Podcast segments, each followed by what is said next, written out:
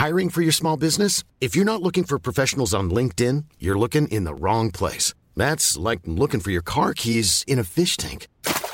LinkedIn helps you hire professionals you can't find anywhere else, even those who aren't actively searching for a new job but might be open to the perfect role. In a given month, over 70% of LinkedIn users don't even visit other leading job sites. So start looking in the right place. With LinkedIn, you can hire professionals like a professional. Post your free job on linkedin.com slash people today. Bonjour à tous et bienvenue à vous pour Midi News, les thèmes de vos débats du jour. Vous avez tout entendu ou presque sur Elisabeth Borne à Matignon. Qui est-elle Son profil techno de gauche, ses chantiers, les critiques, les attentes, mais la vraie question a-t-elle été vraiment posée?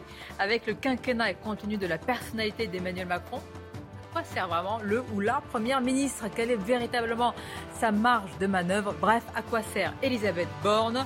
Comme on aurait pu poser l'élection avec Jean Castex d'ailleurs, on va en débattre.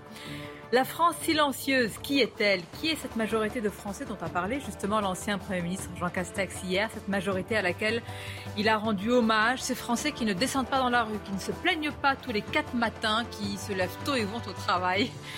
Objet de débat également. Finalement, pour le Burkini, c'est oui, à Grenoble, après un vote municipal très serré, une courte majorité a donné son feu vert à l'autorisation du Burkini dans les piscines municipales de la ville. Fronde, tollé et maintenant Certains disent que ce sera bientôt les créneaux réservés, horaires réservés aux femmes dans les piscines. Enfin, nous marchons comme des somnambules vers la guerre. La tribune au Figaro d'Henri Guénaud, ancien conseiller spécial, a provoqué une onde de choc saluée par les uns, critiquée par les autres. Cette tribune a le mérite de susciter le débat que nous porterons tout à l'heure. Voilà pour les thèmes, nos invités dans quelques instants. Et d'abord le journal. Bonjour à vous, chère Nelly. Bonjour, chère Sonia. Bonjour à tous. On commence évidemment avec la politique. Elisabeth Borne s'est rendue à l'Assemblée nationale pour la réunion de groupe euh, de Renaissance. Aujourd'hui, elle tenait à être avec euh, les députés au lendemain de sa nomination. Mais désormais, donc, euh, vous le savez, il faut composer le, le gouvernement. Encore un peu de, suspense. Bonjour Samis Faxi, vous êtes à l'Elysée euh, ce euh, matin, enfin ce midi. Euh, Elisabeth Borne qui entend bien mener la majorité jusqu'au législatif puisqu'elle est elle-même candidate, on le rappelle. Hein. Bonjour Nelly, oui, euh, absolument, mais c'est Emmanuel Macron qui est, euh, qui est à la manœuvre. Alors vous le savez, euh, dans la théorie, c'est la Première ministre qui propose une équipe gouvernementale au président de la République et c'est lui, enfin, qui valide. Sauf que dans les faits, ça ne se passe pas du tout comme ça. C'est le président de la République qui va informer la Première ministre de l'équipe gouvernementale qu'il souhaite mettre en place et c'est lui-même, lui-même, le chef de l'État qui va auto-valider cette liste. Alors bien sûr, il peut y avoir quelques ajustements et c'est là d'ailleurs où on va connaître le poids euh, politique d'Elisabeth Borne dans cette recomposition euh, gouvernementale. Ce que je peux vous dire, c'est qu'on ne connaîtra pas aujourd'hui la liste complète euh, du gouvernement. Les tractations, elles se poursuivent tout au long de cette journée, tout au long de, ce mardi. Certains ministres avec qui j'ai pu m'entretenir m'expliquaient même eh bien, qu'ils ne savaient toujours pas où ils allaient finir, s'ils allaient sortir du gouvernement ou rester ou porter eh bien, un nouveau portefeuille. Voilà pour, pour la situation. Et donc, cela veut dire eh bien, que le Conseil des ministres de demain sera sans doute décalé à jeudi ou à vendredi beaucoup pour ces euh, premières précisions. Le reste de l'actualité avec cette opération de sauvetage des combattants ukrainiens de l'immense scierie euh, d'Azovstal. Près de 300 soldats ont été euh, évacués hier. Euh, je vous rappelle qu'il s'agit de l'ultime poche de résistance face à dans le port stratégique de, de Mariupol. Des centaines de soldats sont toujours retranchés à l'heure qu'il est dans les souterrains de cette aciérie. Et par ailleurs, de retour en Ukraine, le groupe vainqueur de l'Eurovision 2022, Kalush Orchestra, annonce qu'il va faire une tournée en Europe pour récolter de l'argent pour les militaires ukrainiens. C'était en conférence de presse volée sur ces images. Après dix jours d'interruption, euh, le procès des attentats du 13 novembre va pouvoir reprendre aujourd'hui avec de nouvelles auditions euh, des parties civiles. Une vingtaine sont attendues euh, à la barre dans le courant de l'après-midi. Et puis, il y a un moment fort hein, qui devrait être particulièrement fort, Noémie Schulz. C'est le témoignage de deux membres du groupe Eagles of Death Metal. Absolument. Ils étaient cinq sur scène le soir des attentats. Deux d'entre eux vont venir à la barre cet après-midi, dont le euh, très euh, connu, emblématique et, moustachu Jesse Hughes, le chanteur euh, du groupe. comme tant d'autres victimes l'ont fait avant eux, ils vont venir raconter leur soirée du 13 novembre, mais depuis un point de vue particulier, celui de la scène du Bataclan où ils se produisaient ce soir-là. On s'en souvient, ils venaient d'entamer la chanson Kiss the Devil quand les tirs de Kalachnikov avaient interrompu le, concert. Les membres du groupe s'en sont tous sortis indemnes physiquement, mais ils ont perdu un membre de l'équipe, l'homme qui s'occupait de vendre les objets souvenirs. Leur avocate souligne le traumatisme pour eux aussi et puis la culpabilité.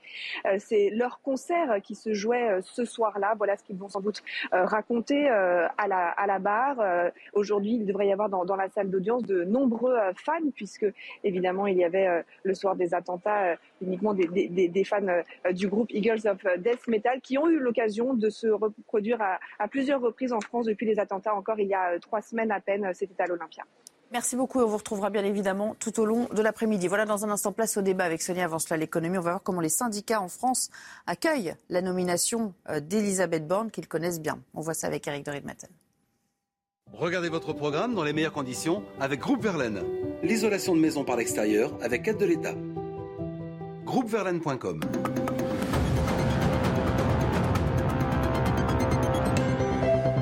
Et oui, les syndicats doutent parce qu'ils re reprochent surtout à Emmanuel, à Elisabeth Borne d'avoir fait passer des mesures en force. On se souvient de la réforme de la SNCF avec les 36 jours de grève et puis la réforme, euh, bien sûr, sur l'assurance chômage avec euh, cette dégressivité des allocations. Tout ça ne fait pas plaisir. Alors, euh, les syndicats de, de, cheminots ne gardent pas un bon souvenir d'elle, ça ils le disent. maintenant, il y a encore plus dur. Hein, C'est la CGT qui disait ce matin dans la voix de Philippe Martinez que son bilan est négatif. la CFDT parle de rapport rugueux en vue. La CGC, les cadres apprécient certes son franc-parler, mais euh, ils pensent qu'ils euh, rejetteront de toute façon d'office la réforme des retraites à venir. Puis Force ouvrière et Yves Verrier prévoient eux aussi des sujets de friction. Donc vous voyez, on a l'impression que finalement les syndicats doutent, c'est vrai d'un côté, mais surtout redoutent Elisabeth Borne, donc la nouvelle première ministre.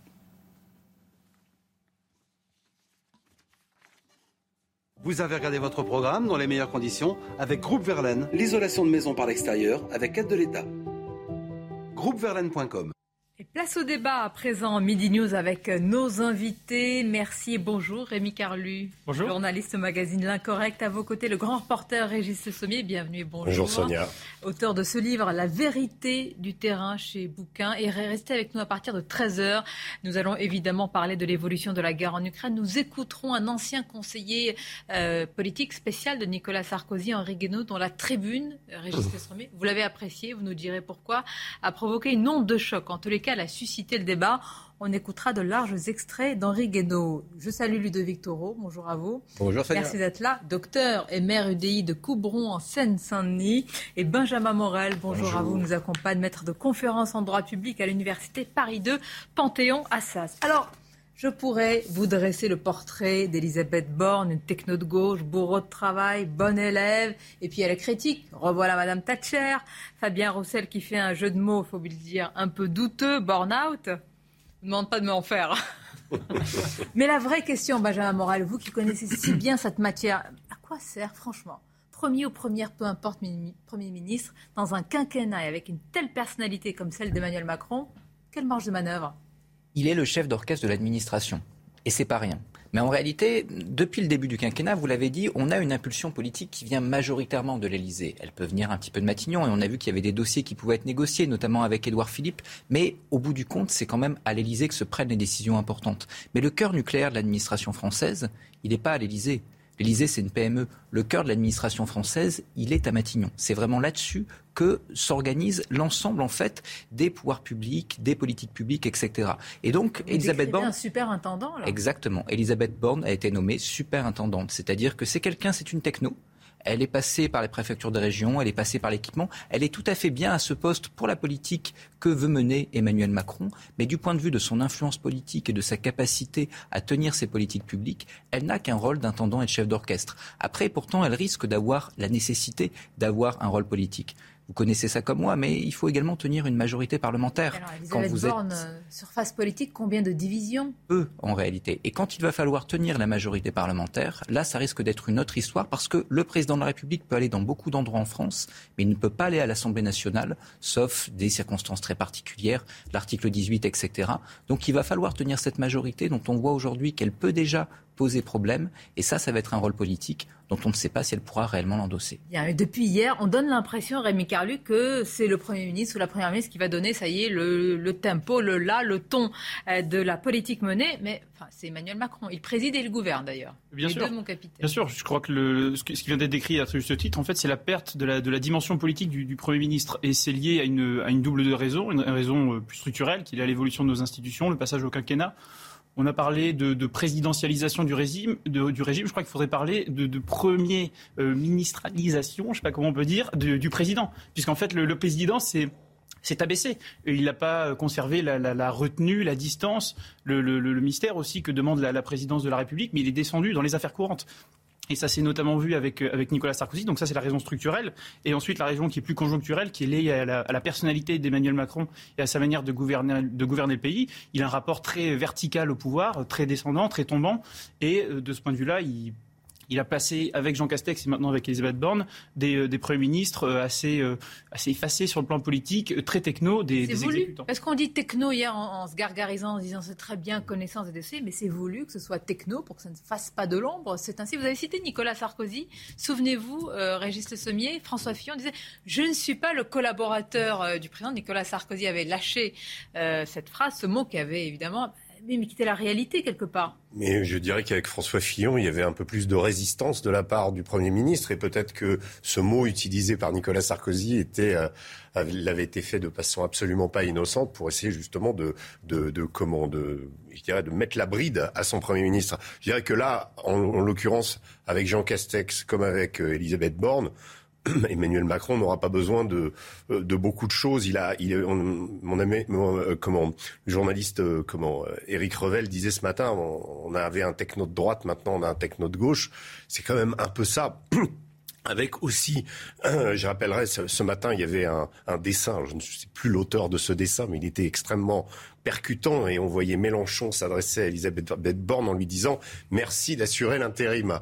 Euh, c'est drôle, c'est Mélenchon, etc. Mais ça veut bien dire quand même ce que ça veut dire. On, D'abord, Emmanuel Macron a attendu près de trois semaines avant, avant pour nommer, donc ça veut dire que euh, soit il a, on a dit ah oui il a pris son temps, etc. Non, en réalité, euh, il, il, il, il veut. Il pas le choix. Il, veut, imprimer, euh, c'est lui, il veut montrer que c'est lui qui gouverne et c'est lui qui va gouverner. Et donc, et la vraie question avec euh, ce dessin de Mélenchon, c'est comment va, comment une, personne comme Elisabeth Borne va pouvoir répondre à, cette, comment, à cette grogne populaire qui existe. Ça va se révéler. Hein. ah non, mais peut-être, sans doute, sans doute, mais il faut, faire attention. Bah, il y en a déjà qui, qui la traitent d'Emmanuel Thatcher, euh, de comment, de, pardon, de Margaret Thatcher, de Margaret Thatcher c'est un peu prématuré. Effectivement, il y a une idée d'une femme un peu austère, etc. Mais euh, c'est Fabien Roussel qui l'a fait ce matin. Je trouve ça euh, très injuste. Mais bon, voilà, on va voir. Elle va peut-être se révéler. Peut-être qu'il y aura, euh, voilà, enfin une première ministre. en tout cas, en tout cas, c'est une femme. Hein. Il faut quand même pas oublier qu'il y a, il y a, 42. Au-delà du symbole. il y a quand même 42 de Français qui ont qui ont voté pour une femme. Et donc, on voit une femme aujourd'hui première ministre. C'est quand même. Vous voulez pas parler de Marine Le Pen? Oui, tout à fait. Savez que pour le reste de la classe politique, c'est pas une femme. Oui, je sais, mais c'est quand même en réalité, voilà. Donc il y a quand même un, progrès de ce point de vue-là. Maintenant, au niveau des réponses euh, aux fractures et aux problèmes des Français, on va voir quoi. C'est la vraie question. Euh, Ludovic Toro, vous faisiez partie de ces Français impatients de connaître le nom du Premier hein ministre ce matin qui disaient ah mais c'est Elisabeth Borne. Non mais très sincèrement, c'est un peu ironique. Ah bon? Bon, on est d'accord que c'est pas la question qui passionne. Je crois pas, non? Bon. Alors, euh, première chose, rappelez-vous, le, président de la République, il y, a, quelques jours, nous disait ça va changer. Je vous ai compris, je vais travailler avec tout le monde. Et en fait, il assoit encore plus le chef du gouvernement, c'est moi le chef du gouvernement. Et je vais prendre une ministre que je connais, comme ça je pourrais la manager, tout simplement, c'est ça. C'est-à-dire qu'aujourd'hui, c'est clair que le chef du gouvernement, il va travailler tout seul, il s'appelle Emmanuel Macron il l'a fait. Il a pris quelqu'un, il l'a testé pendant 5 ans, il a bien vu qu'il allait dans les lignes, d'accord, qui ne peut pas lui échapper. Il lui fera pas d'ombre politique, ça c'est clair. Il ne va pas le faire basculer, on en est là aujourd'hui. Alors c'est vrai, c'est du casting, c'est-à-dire qu'on a pris, euh, on a pris Jean Castex qui sortait d'un film de Rému et donc qui était très. Non mais c'est la vérité. Vous avez contre les films. mais j'adore les films de ah Rému. C'est vachement humain, ah alors que c'est le contraire du président. C'est vachement rond, alors que c'est le contraire du président. Là, on prend le contraire, on prend une femme par rapport à un homme. Et là, on va aller, comme vous disiez tout à l'heure, un peu plus à gauche. On a été à droite, là on va à gauche parce qu'on veut déshabiller un peu, éventuellement, le LFI, ramener un peu les gens de gauche Vous, vous êtes centre-droit, donc vous dites que, ça va aller à gauche, mais pour la gauche, elle est de droite, pour la droite, elle est de gauche. Non, attendez, moi je vais vous dire une chose. Elle est en même temps. Non, mais, elle est en même temps. Mais à la, à la fin, il faut qu'on arrête avec ça. Eh, quand vous rejoignez quelqu'un qui est LREM, vous êtes LREM, arrêtons de tourner. Alors, ils ont tous un passé politique, ils sont passés par où? Mais à la fin, vous finissez, donc vous n'êtes plus socialiste, vous êtes LREM. Même s'ils ont pas pris la carte, arrêtons de prendre les Français pour des idiots. Quand vous êtes avec quelqu'un qui est LREM, vous êtes LREM. Stop. Et le passé ne rentre pas en compte.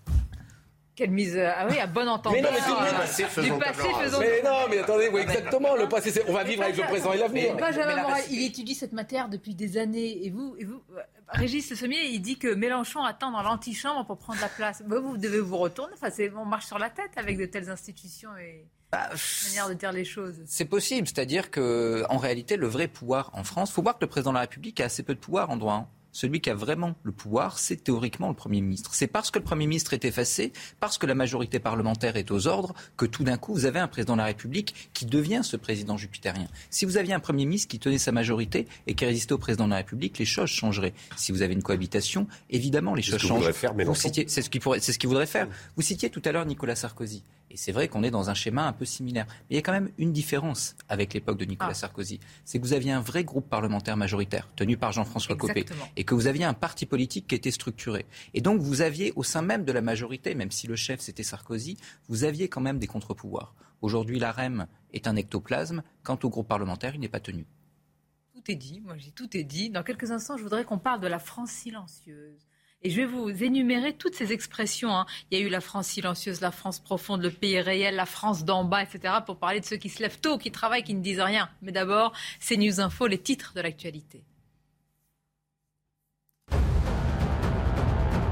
Le taux de chômage quasi stable au premier trimestre, 7,3% de la population active est sans emploi selon les chiffres de l'INSEE, 2 200 000 personnes. À noter que le taux de chômage est à son plus bas niveau depuis 2008.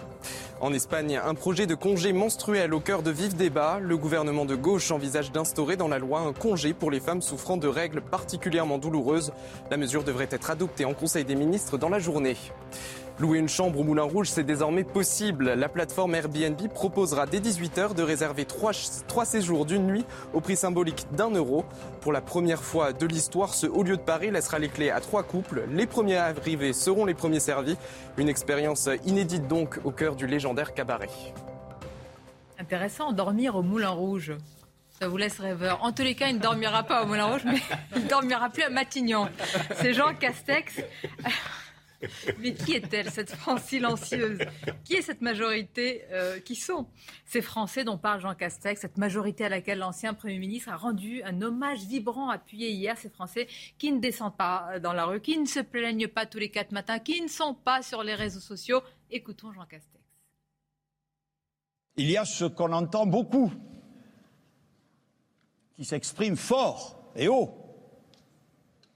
Et puis, il y a ces millions et ces millions de nos concitoyens que l'on n'entend jamais ou si peu, et qui sont là, qui observent, qui agissent, qui mènent leur vie, faite comme les autres, de heurts et de malheurs. Il faut veiller à ne jamais les oublier. Ils ne s'épanchent pas forcément sur les réseaux sociaux. Ils n'occupent pas forcément les chaînes d'information continue. Mais ils sont là et ils sont la colonne vertébrale de la France. il parle un peu de lui. Oui. Un peu de nous aussi. Un peu, bah, écoutez, qui sont pas sur les chaînes d'information. pas de moi, hein. sur les réseaux sociaux. Justement. Vous cochez pas toutes les cases. Non mais c'est qui cette France silencieuse? Moi j'ai cité les références je note, après mai, 1968, les gaullistes vantaient la majorité silencieuse, un concept qui sera popularisé par Nixon d'ailleurs, dans son adresse télévisée de 69, par opposition aux bruyants émeutiers. je, je peux dire un mot sur cette France silencieuse dont, parle Jean Castex. Euh, il y a quelque chose sur, lequel il faut faire très très attention et qui s'est produit pendant le, quinquennat d'Emmanuel Macron. Euh, c'est l'histoire des gilets jaunes. Parce que les gilets jaunes, c'était pas des syndicalistes, c'était pas des gens qui voulaient, comme les communistes, changer, euh, euh, comment supprimer le patron et, comment et, prôner l'égalité. C'était précisément des gens de cette France silencieuse dont Jean, que Jean Castex décrit, qui payaient leurs impôts, qui payaient leurs amendes, qui allaient au travail, qui et puis qui un jour se sont aperçus que le 10 du mois ils pouvaient plus payer. Voilà et que ils avaient glissé dans la pauvreté que personne n'a vu euh, venir. Euh, il y a eu une histoire de comment d'augmentation d'essence qui a comment qui a mis le feu aux poudres pour le pour et, et, ensuite ça a été ça a été le mouvement déterminant je dirais avec évidemment la pandémie du, du gouvernement Macron. Donc attention à cette France parce que cette France silencieuse quand elle ne l'est plus c'est qu'il y a vraiment des problèmes. Là et, et, là Emmanuel Macron a, a, deux blocs qui sont face à lui qui ont qui se partagent justement euh, ces, ces, cette colère. Euh, attention parce que cette colère elle vient pas simplement des gens qui font du bruit. Elle vient aussi du fond.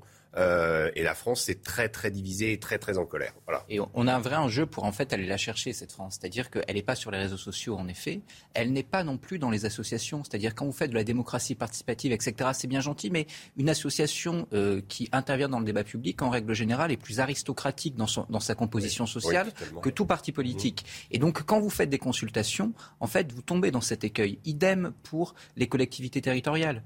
35% de participation aux dernières régionales et départementales, majoritairement l'électorat centriste. C'est pas cette France-là que vous touchez. Idem pour les syndicats aujourd'hui qui ont un problème, un déficit structurel de représentativité. Donc on sait qu'on a cette France, on sait qu'elle est éruptive, on sait qu'elle est malade, on ne sait pas encore qui peut parler en son nom, et c'est un vrai problème. J'ai l'impression que Jean Cassex parle de la France un peu qui va bien de celle qui a voilà. Oui, il parle de de, celle qui il parle de, la mondialisation. Il a dit de de, de labeur et enfin, il a utilisé un terme en disant qu'elle va pas bien. C'est dommage, hein. que cette prise de parole arrive un peu tard dans le C'est-à-dire qu'ironiquement, il a travaillé pour un pour un, président qui a mis cette France là dans la rue, ce sont effectivement les gilets jaunes, qui leur a fait euh, qui a fait aussi euh, fait prendre conscience d'elle-même à cette France là. C'est-à-dire sont des gens qui en fait au fond étaient un peu atomisés, ils ne sont pas représentés politiquement, euh, n'ont pas voix au chapitre sont pas forcément présents sur les réseaux sociaux, euh, encore moins sur les, plateaux télé ou au Parlement.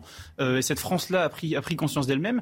Électoralement, cette France-là, euh, elle se retrouve évidemment dans les, dans les voix de Marine Le Pen, notamment au second tour. Quand on regarde simplement sur la sociologie électorale, au second tour, cette France des fragiles, donc euh, cette France qui n'a pas de porte-voix. Euh, les ouvriers ont voté à 67% pour Marine Le Pen, les employés à 57% pour Marine Le Pen. Donc il dit ça en toute fin de mandat, alors qu'il a travaillé pour un, un président qui n'a pas su leur parler, qui surtout et qui surtout n'a pas su leur témoigner de considération. En toute fin de mandat. Ministre de l'Intérieur qui vient dire on va vivre, on va plus vivre à côte à côte, mais face à face. Ouais. Et là, c'est une bombe qui lâche et il part. Et il part. Mais là, c'est un peu euh, une oui, petit avertissement c'est plus une bombinette. plus, euh, ouais, enfin, Castex, quoi. Voilà. Ces mots de sortie sont, sont pas bons, c'est très clairement. Pourquoi? Parce que ça veut dire, vous qui ne parlez pas, je vous écoute, et vous qui parlez, je vous écoute pas, en gros. C'est-à-dire que dans ce pays, on n'aurait pas le droit de parler, mais en fait, subir. Et vous l'avez dit tout à l'heure, c'est 42%, c'est cette France qui parle pas aussi, d'accord? Donc, méfions-nous. Je, je prouve que Castex, alors qu'on a, on a dit qu'Emmanuel Macron divisait, il a aussi passé un message de division et de ne pas s'occuper. Bah si, ça veut dire que, attention, si, si vous... est en train de dire que nous, nous sommes en train de mettre la focale sur la France qui va pas bien et qu'on nous ne sommes pas, chaîne info, réseaux sociaux, en train de voir aussi ce qui va bien. On ne met pas suffisamment en avant. Bon, c'est l'éternelle plainte et complainte que font beaucoup de gouvernements. Mais il ne peut pas sortir comme ça alors qu'on est à près de 5% d'inflation, que ça va être terrible les mois qui vont venir. Mmh. Et là, ils disent, en fait, ne bougez pas trop, ça va s'arranger. Mais ce n'est pas la réalité de terrain. ça va pas Je crois qu'il y a un contexte quand même à voir. C'est-à-dire qu'il ne faut pas oublier qu'il a géré la crise sanitaire et que durant la crise sanitaire, on écoutait beaucoup les anti, mais quand vous preniez les enquêtes d'opinion, vous aviez une immense majorité des Français qui soutenaient la politique sanitaire, à tort ou à raison, c'est pas la question. Par peur ou par ça. C'est ça, peut-être par peur, peut-être également parce qu'ils jugeaient que c'était pertinent ou pas, mais qu'importe au bout du compte. Et c'est vrai que ce traumatisme-là, de devoir répondre chaque jour à des contradicteurs alors que vous avez la majeure partie des Français derrière vous, c'est quelque chose qui est marquant dans le mandat Castex. C'est peut-être à lui, à eux qui s'adresse, parce que finalement, Jean Castex, on retiendra la crise sanitaire, Bien sûr. pas autre chose. Il y a quand même quelque chose de juste significatif, euh, et ça, ça, rejoint un peu le débat qu'on a eu avant, c'est que Jean Castex euh, euh, quitte le Matignon. il n'existe pas de, Castex, de castexisme Euh, contrairement, contrairement à, d'anciens premiers ministres. Et, donc, mais, donc, ça veut bien dire aussi, c'est significatif du fait que le, Premier ministre ait perdu sa, dimension politique. C'est lui qui le dit. Hein. Ses ambitions, c'est de repeindre ses volets. il, incarne, il incarne même pas une, ligne politique claire. Vous pensez qu'il y aura un bornétisme aussi avec des arbres Je ne crois pas non plus, d'accord? Mais il y a eu un philippisme. Il y a eu un philippisme puisqu'il est né un mouvement et il y a quand même des ambitions politiques derrière. Il y a eu traditionnellement. Vous voulez connaître le programme de la journée d'Elisabeth Borne? Dites-moi oui, ça m'arrange. Euh, oui. Alors, Elodie Huchard. on est sympa. Il n'y a pas de choses à parler. Mais si, ça va venir. Elodie Huchard, si, écoutez notre consoeur Elodie qui est à l'Assemblée nationale, ça c'est important. Elodie, il y a une réunion euh, de groupe qui est importante là pour justement la nouvelle Première ministre. Oui, Sonia, parce que pour son premier déplacement, donc, la première ministre a choisi de venir ici à l'Assemblée nationale pour rencontrer euh, les parlementaires de la majorité. Là, on a rencontré certains euh, physiquement, la plupart évidemment, comme nous sommes en pleine campagne des législatives, étaient en visio. 160 députés connectés euh, depuis leur circonscription, une trentaine présents physiquement. C'est Christophe Castaner, leur patron, qui l'a accueilli, qui a eu des mots assez sympathiques. Évidemment, pour elle, on te connaît, on t'a pratiqué. Il salue un caractère entier, une compétence unique et l'expérience de la nouvelle première ministre. Il ajoute, je le j'ai l'habitude d'évoquer Elisabeth Borne comme la ministre qui rend les réformes impossibles possibles. La première ministre elle-même euh, a pris la parole. Elle s'était placée euh, discrètement au fond de la salle. Elle a expliqué qu'elle était très heureuse d'être là, que le président de la République avait, selon elle, un projet clair, ambitieux et donc qu'il allait lui falloir la majorité la plus large possible. Elle a évidemment parlé de cette campagne législative en disant, je cite, je suis moi-même en campagne, je continue cette campagne. Elle leur a assuré aussi qu'elle serait toujours à leur euh, côté. Christophe Castaner a prévenu avec elle, on va bosser. Et puis évidemment, la journée est très chargée. D'un côté, elle compose euh, son propre cabinet, évidemment, qui va être important pour être euh, aux affaires. Elle a nommé son directeur de cabinet, Aurélien Rousseau, l'ancien directeur général de l'ARS d'Île-de-France. Et puis, évidemment, les tractations vont bon train pour le gouvernement. Certains ministres sortants sont inquiets de savoir s'ils vont bien être maintenus ou pas à leur poste. Chez les potentiels entrants, je peux vous dire qu'on attend avec impatience le coup de fil libérateur ou non d'ailleurs. Et puis, rappelons aussi qu'Elisabeth Borne va avoir beaucoup de chantiers à mener. Mais le premier aussi, ça va être sa propre élection puisqu'elle est candidate aux législatives dans le Calvados. C'est la première fois qu'elle se présente à une élection. Il est important pour elle de l'emporter puisque de coutume, quand un ministre en campagne perd législative, en général, il est écarté du gouvernement. Vous avez raison, c'est majeur de le rappeler, euh, Elodie Elisabeth Bande, qui veut aussi s'ancrer territorialement. C'est pour ça aussi qu'elle est candidate aux législatives. Merci beaucoup, Elodie. Et Pierre-François Altermat. On va marquer une courte pause. Alors, le Burkini, tempête euh, dans un verre d'eau ou un peu plus? Je dirais pas dans la piscine. mais certains disent, vous allez voir, dans quelques temps, quelques mois, quelques années, ça sera les créneaux horaires réservés aux femmes. Et c'est, voilà, vous avez mis le doigt dans l'engrenage. Alors, est-ce qu'on peut faire annuler une décision d'un conseil Juridiquement, c'est compliqué. Celle-là, c'est compliqué. Ah bah, vous allez le voir. À tout de suite. Courte pause et on se retrouve. Le burkini désormais autorisé à Grenoble, tempête dans les piscines municipales, on va en parler, mais tout d'abord le rappel des titres, c'est CNews Info. 265 combattants ukrainiens de l'usine Azovstal se sont constitués prisonniers, indique Moscou. Hier, le gouvernement ukrainien avait annoncé que 264 soldats avaient été évacués de la Syrie vers des localités contrôlées par les forces russes. L'Ukraine estime qu'ils devraient être rapatriés dans le cadre d'une procédure d'échange. Il resterait d'après Kiev des centaines de soldats toujours retranchés dans l'usine. Une femme agressée sexuellement devant ses deux enfants à Cahors. L'agression a eu lieu dimanche après-midi dans un parc de la ville. L'auteur des faits est un jeune homme de 16 ans connu de la police. Il a été arrêté. L'Argentine est entrée dans une quatrième vague de Covid. L'épidémie connaît un bond de 92% des nouveaux cas d'une semaine à l'autre, mais sans augmentation des décès ou des hospitalisations. Et cela grâce à la vaccination, soulignent les autorités. Les débats ont duré plus de deux heures. Le maire de Grenoble, Éric Piolle, a quitté à deux reprises la salle du conseil municipal où se tenait la délibération sur le Burkini. Au final, un vote ric-rac, c'est résumé par Vincent Fahandez. Les débats auront duré 2h30. Des échanges parfois tendus, au cours desquels l'ancien maire de la ville a quitté la salle en signe de protestation. Comme des membres de la majorité l'ont souligné, Éric Piolle n'était pas légitime pour prendre une telle décision. Elle est visiblement minoritaire ici et elle est minoritaire chez les Grenoblois. C'est la raison pour laquelle nous aurions voulu qu'il soit consulté. Le texte est finalement voté de justesse par 29 voix contre 27. Une victoire pour le combat féministe et la laïcité, selon Éric Piolle. De son côté, Laurent Vauquier, le président de la région, a annoncé prendre des sanctions. J'ai été très clair depuis le début si le maire de Grenoble adoptait cette décision, j'ai clairement dit que la région suspendrait toute collaboration avec lui. Je n'ai qu'une parole, c'est donc ce qu'on va faire immédiatement. C'est un scandale dans la conception de la France et dans la conception de la République. Le burkini, c'est pas un vêtement. Il faut dire les choses et avoir le courage de le dire. C'est un symbole politique. C'est le symbole de l'islamisme politique. Des recours devraient être déposés. Le préfet de l'Isère devrait saisir le tribunal administratif de Grenoble.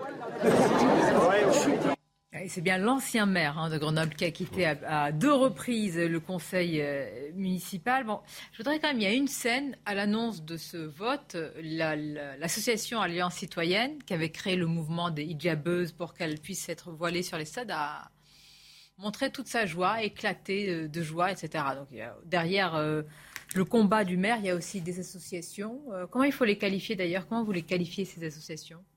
Ces associations sont clairement des associations qui font un prosélytisme religieux. Il n'y a pas de, de, de doute là-dessus. Alors là, le, le, le, problème en fait de, de, cette décision-là, enfin moi, ce qui me, ce qui m'inquiète pour la France de l'avenir, c'est euh, peut-être euh, de voir une multiplication justement de ce type de décision. Là, en l'occurrence, euh, il s'agit de la mairie de Grenoble. ils se font retirer leurs subventions, mais bon, euh, juridiquement, c'est très difficile de combattre cette, cette décision.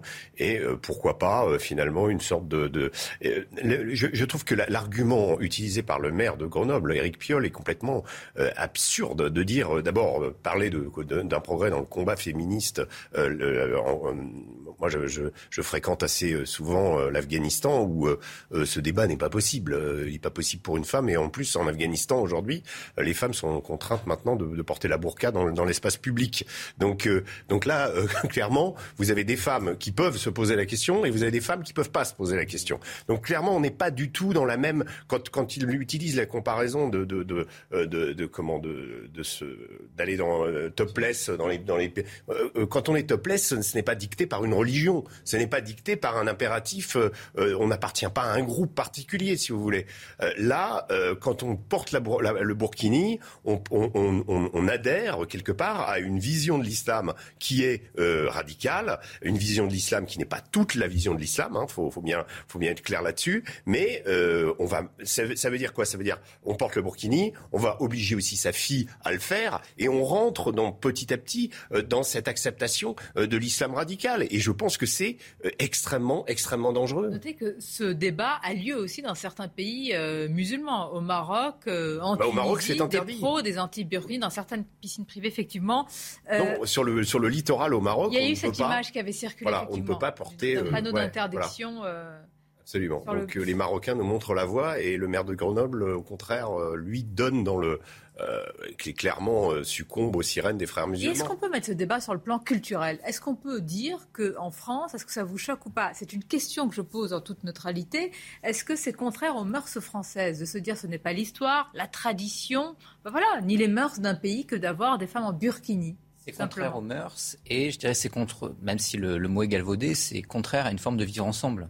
Et donc c'est à ce titre-là en fait qu'on l'interdit parce que là où Piolle a raison, c'est que du point de vue de la laïcité, ça pose pas de problème. C'est-à-dire que la neutralité, c'est la neutralité du service public, c'est pas la neutralité des usagers du service public. Et donc juridiquement, on est obligé d'utiliser des voies détournées. On le fait sur la base de l'hygiène publique. Est-ce qu'on peut arriver à fonder ça une décision nationale? À voir, mais c'est extrêmement compliqué juridiquement. D'où le fait qu'on a des maires eh bien, qui euh, prennent euh, la liberté d'autoriser le burkini. Et si demain on devait prendre une loi générale pour l'interdire sur tout le territoire, il y aurait l'obstacle du Conseil constitutionnel, potentiellement de la CEDH. Juridiquement, c'est très compliqué. Ça relève en effet des mœurs et du vivre ensemble. Et donc la décision est politique. Lorsque vous, votez pour les... ça, euh, Benjamin, vous dites c'est contraire aux mœurs françaises. Certains vont vous dire, et celles qui le portent, ou l'association qui promeut le burkini, ah mais vous voyez, vous rejetez les autres, vous stigmatisez une partie. Qu'est-ce que vous répondez à ça? Je réponds que c'est une décision politique et qu'à partir du moment où c'est une décision politique, entre guillemets, bah, il faut bien voter aux élections municipales. On dit souvent les maires n'ont pas de pouvoir. Preuve en est, ils en ont. Et parfois ils en usent, parfois ils en abusent. Et donc, pour le coup, pour les Grenoblois la prochaine fois, pour les Lyonnais, etc., il faudra se poser la question de l'implication de leur vote. Oui, mais euh, en fait, c'est une demande de très peu de personnes. Hein. Je veux dire, euh, là, il a fait tout un truc. Ça commence toujours comme ça. Oui, mais très peu de personnes. Mais je veux dire que le rôle d'un maire, et je parle à Eric Piolle, c'est de rassembler les gens et d'éviter de faire des cassures. Déjà, ce, pays est déjà fracturé. Est-ce qu'il pense qu'en faisant ça, ça va augmenter le mieux vivre ensemble? Je pose une question. Vous croyez qu'il euh, pense la question, c'est est-ce que c'est idéologie, clientélisme ou les deux en même temps Non, mais lui, attends, il- dès qu'il peut faire un scoop, il fait un scoop, il dit que ça sert à rien, mais il le fait. Il ferait mieux de s'occuper. Bah, Il tire une balle contre son camp pour les législatives. Là, parce que son premier maire adjoint déjà a, a voté contre, hein, pour, juste pour information dans ce truc-là. Mais ce que je dis pour moi en, en tant que maire, c'est mieux vivre ensemble. Est-ce que cette décision, au-delà de tout, pouvoir rassembler les gens, je ne crois pas. Et on voit bien ce qui se passe aujourd'hui dans notre discussion. Maintenant, excusez-moi, on sait que ce burkini, c'est quand même un moyen de qu'on ne voit pas le corps de la femme. C'est clair. Et d'un autre côté, vous aurez les femmes qui pourront se mettre en topless. Il y a quand même quelque chose qui se contrarie un tout petit peu dans cette histoire. Vous voyez ce que je veux dire? On parle de liberté, on parle de tout, mais moi ce que je cherche aujourd'hui, c'est que les gens vivent bien ensemble. Et ce- oui. Il, met, euh, il faut entendre son argumentaire pour le décortiquer et pour le, de- justement aller contre cet argumentaire. Il dit que c'est la liberté au-dessus de tout. C'est-à-dire, il vous dit, ben, venez comme vous êtes. C'est comme euh, une célèbre enseigne. Vous venez vous venir. Eh ben, les naturistes, topless, alors. Eh ben, allons-y aux naturistes, alors. On va Mais- venir tout nu. mais- mais- Alors, mais- si on va jusqu'au bout, Et il vous dit, et c'est l'accessibilité, voilà. Pour tout le euh, monde. Donc allons-y, nu dans les, dans les piscines. Dans une, dans une logique postmoderne, c'est tout à fait logique en fait. C'est la, c'est la rhétorique de la liberté individuelle qui Voilà. fait qu'il n'y ait plus de, plus de normes collectives, plus de mœurs, plus d'identité, parce qu'en fait il n'y a plus d'histoire. Et donc chacun peut faire ce qu'il veut et déconstruire en fait ce qui fait, ce qui fait le commun. Et c'est ce qu'on appelle le, le passage du modèle d'assimilation à un modèle multiculturel à l'anglo-saxonne. Et là, c'est très concrètement, c'est absolument la marque de, de, de ça. Et la question, là, je suis tout à fait d'accord, c'est vraiment pas une question de, laïcité, mais une question d'identité. C'était pas une question de droit, mais une question d'identité. C'est pas une question de compatibilité formelle avec notre droit, donc, mais d'incompatibilité substantielle avec ce qu'on est fondamentalement. C'est pas une question de République, c'est une question de France. Et c'est à ce niveau-là que doit être placé le débat. Je rappelle quand même que euh, au moment des débats sur la loi contre le séparatisme, le Sénat, qui, euh, est euh, avec majorité les Républicains, avait voté un amendement pour interdire le burkini. Amendement qui ensuite euh, a sauté à l'initiative du Parti socialiste et de la République en marche. Mais c'est de ce point de vue-là en tout qu'on cas, pouvait vous avez raison de ne pas le placer sur le plan. Le burkini n'a rien à voir. enfin, Oui. Dans l'islam, enfin, imaginez un texte du, du, du 7e siècle parlant du burkini. Non, mais la- même, Ça, même mais la question du voile, même, même la question du voile est, est été dit problématique dans l'islam et là, par rapport au Coran, elle n'est jamais euh, complètement exprimée. Euh, ce que, ce que, ce qui me, me chagrine moi dans l'histoire, c'est que c'est dans, dans cette histoire, c'est que c'est un signe qui émane. Euh, c'est une expression religieuse.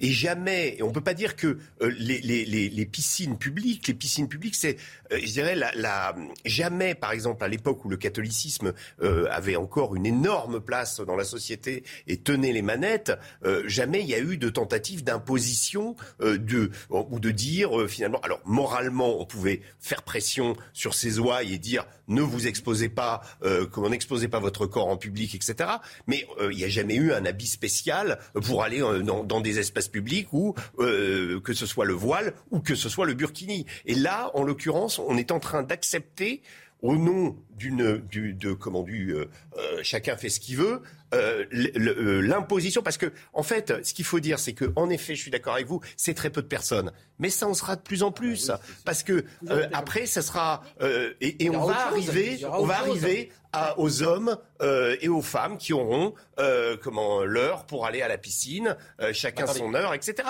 on y arrivera on y arrivera Une voilà petite question. Euh, on se baigne tous. Ah, Dans la merde, oui. Vous y allez habillé ou vous préférez en maillot de bain? On préfère. Eh ben voilà, mais c'est ça. Quand on va à la piscine, c'est pour se baigner. Quand on va dans la mer, c'est pour se baigner. Éric Piolle, entre- vous avez dit, vous avez placé le débat sur le plan culturel. Euh, pour avoir euh, discuté, en tous les cas, lu euh, ce qu'il dit, il est pour une rupture en fait d'une continuité historique. Il était pour une autre société. Il pense que c'est l'inclusion, etc., etc. Donc voilà, mais il l'assume. hein. Mais c'est dans l'ADN de LV, si vous voulez. On s'est beaucoup indigné des alliances entre le PS et LFI, mais je suis désolé, personne ne s'indigne des alliances entre le PS et ELV, alors que pour le coup, ELV sur ces sujets est beaucoup plus communautariste que LFI. Donc on a là-dessus une question, une question en effet de conception politique. Et après, vous évoquiez tout à l'heure les Gilets jaunes et ce qu'on appelait la France des inaudibles. Là, on est l'inverse. On est face à des groupes qui sont très très bien organisés et qui, dans des élections, vous avez beaucoup d'abstention dans des systèmes où vous avez peu de participation citoyenne, ont la capacité à mobiliser les bonnes personnes aux bons, aux bons endroits. Et donc, électoralement et politiquement, ces gens-là pèsent, et parce qu'ils pèsent, eh bien, pour les élus, ils doivent être écoutés. C'est quasiment impossible de faire marche arrière. C'est ce que va nous dire Olivier Madinier qui est sur place. Olivier, est-ce qu'il y a une possibilité, parce qu'évidemment c'est ce que sont en train d'étudier euh, les opposants euh, d'Éric Piolle, est-ce qu'il y a une possibilité de faire annuler euh, une telle décision? Bien écoutez, en tout cas, le préfet, euh, le préfet de l'Isère avait déjà annoncé dès euh, avant-hier soir, dès dimanche soir, à la veille euh, de la délibération du conseil municipal de Grenoble, qu'il attaquerait, quelle que soit la décision, qu'il attaquerait en référé l'autorisation de port du burkini dans les piscines de la ville. Ce matin, la préfecture est un peu plus nuancée. D'après la préfecture, le service juridique va étudier le résultat de la délibération et si effectivement il y a matière à référer, eh bien ce sera fait euh, dans les prochains jours. Mais d'abord, il va y avoir une étude complète euh, des résultats de cette délibération par les services juridiques de la préfecture. Et du côté de l'opposition municipale, du côté des troupes d'Alain Carignon, euh, Alain Carignon qui a annoncé hier qu'il contesterait devant la justice effectivement le résultat de cette délibération du conseil municipal de Grenoble.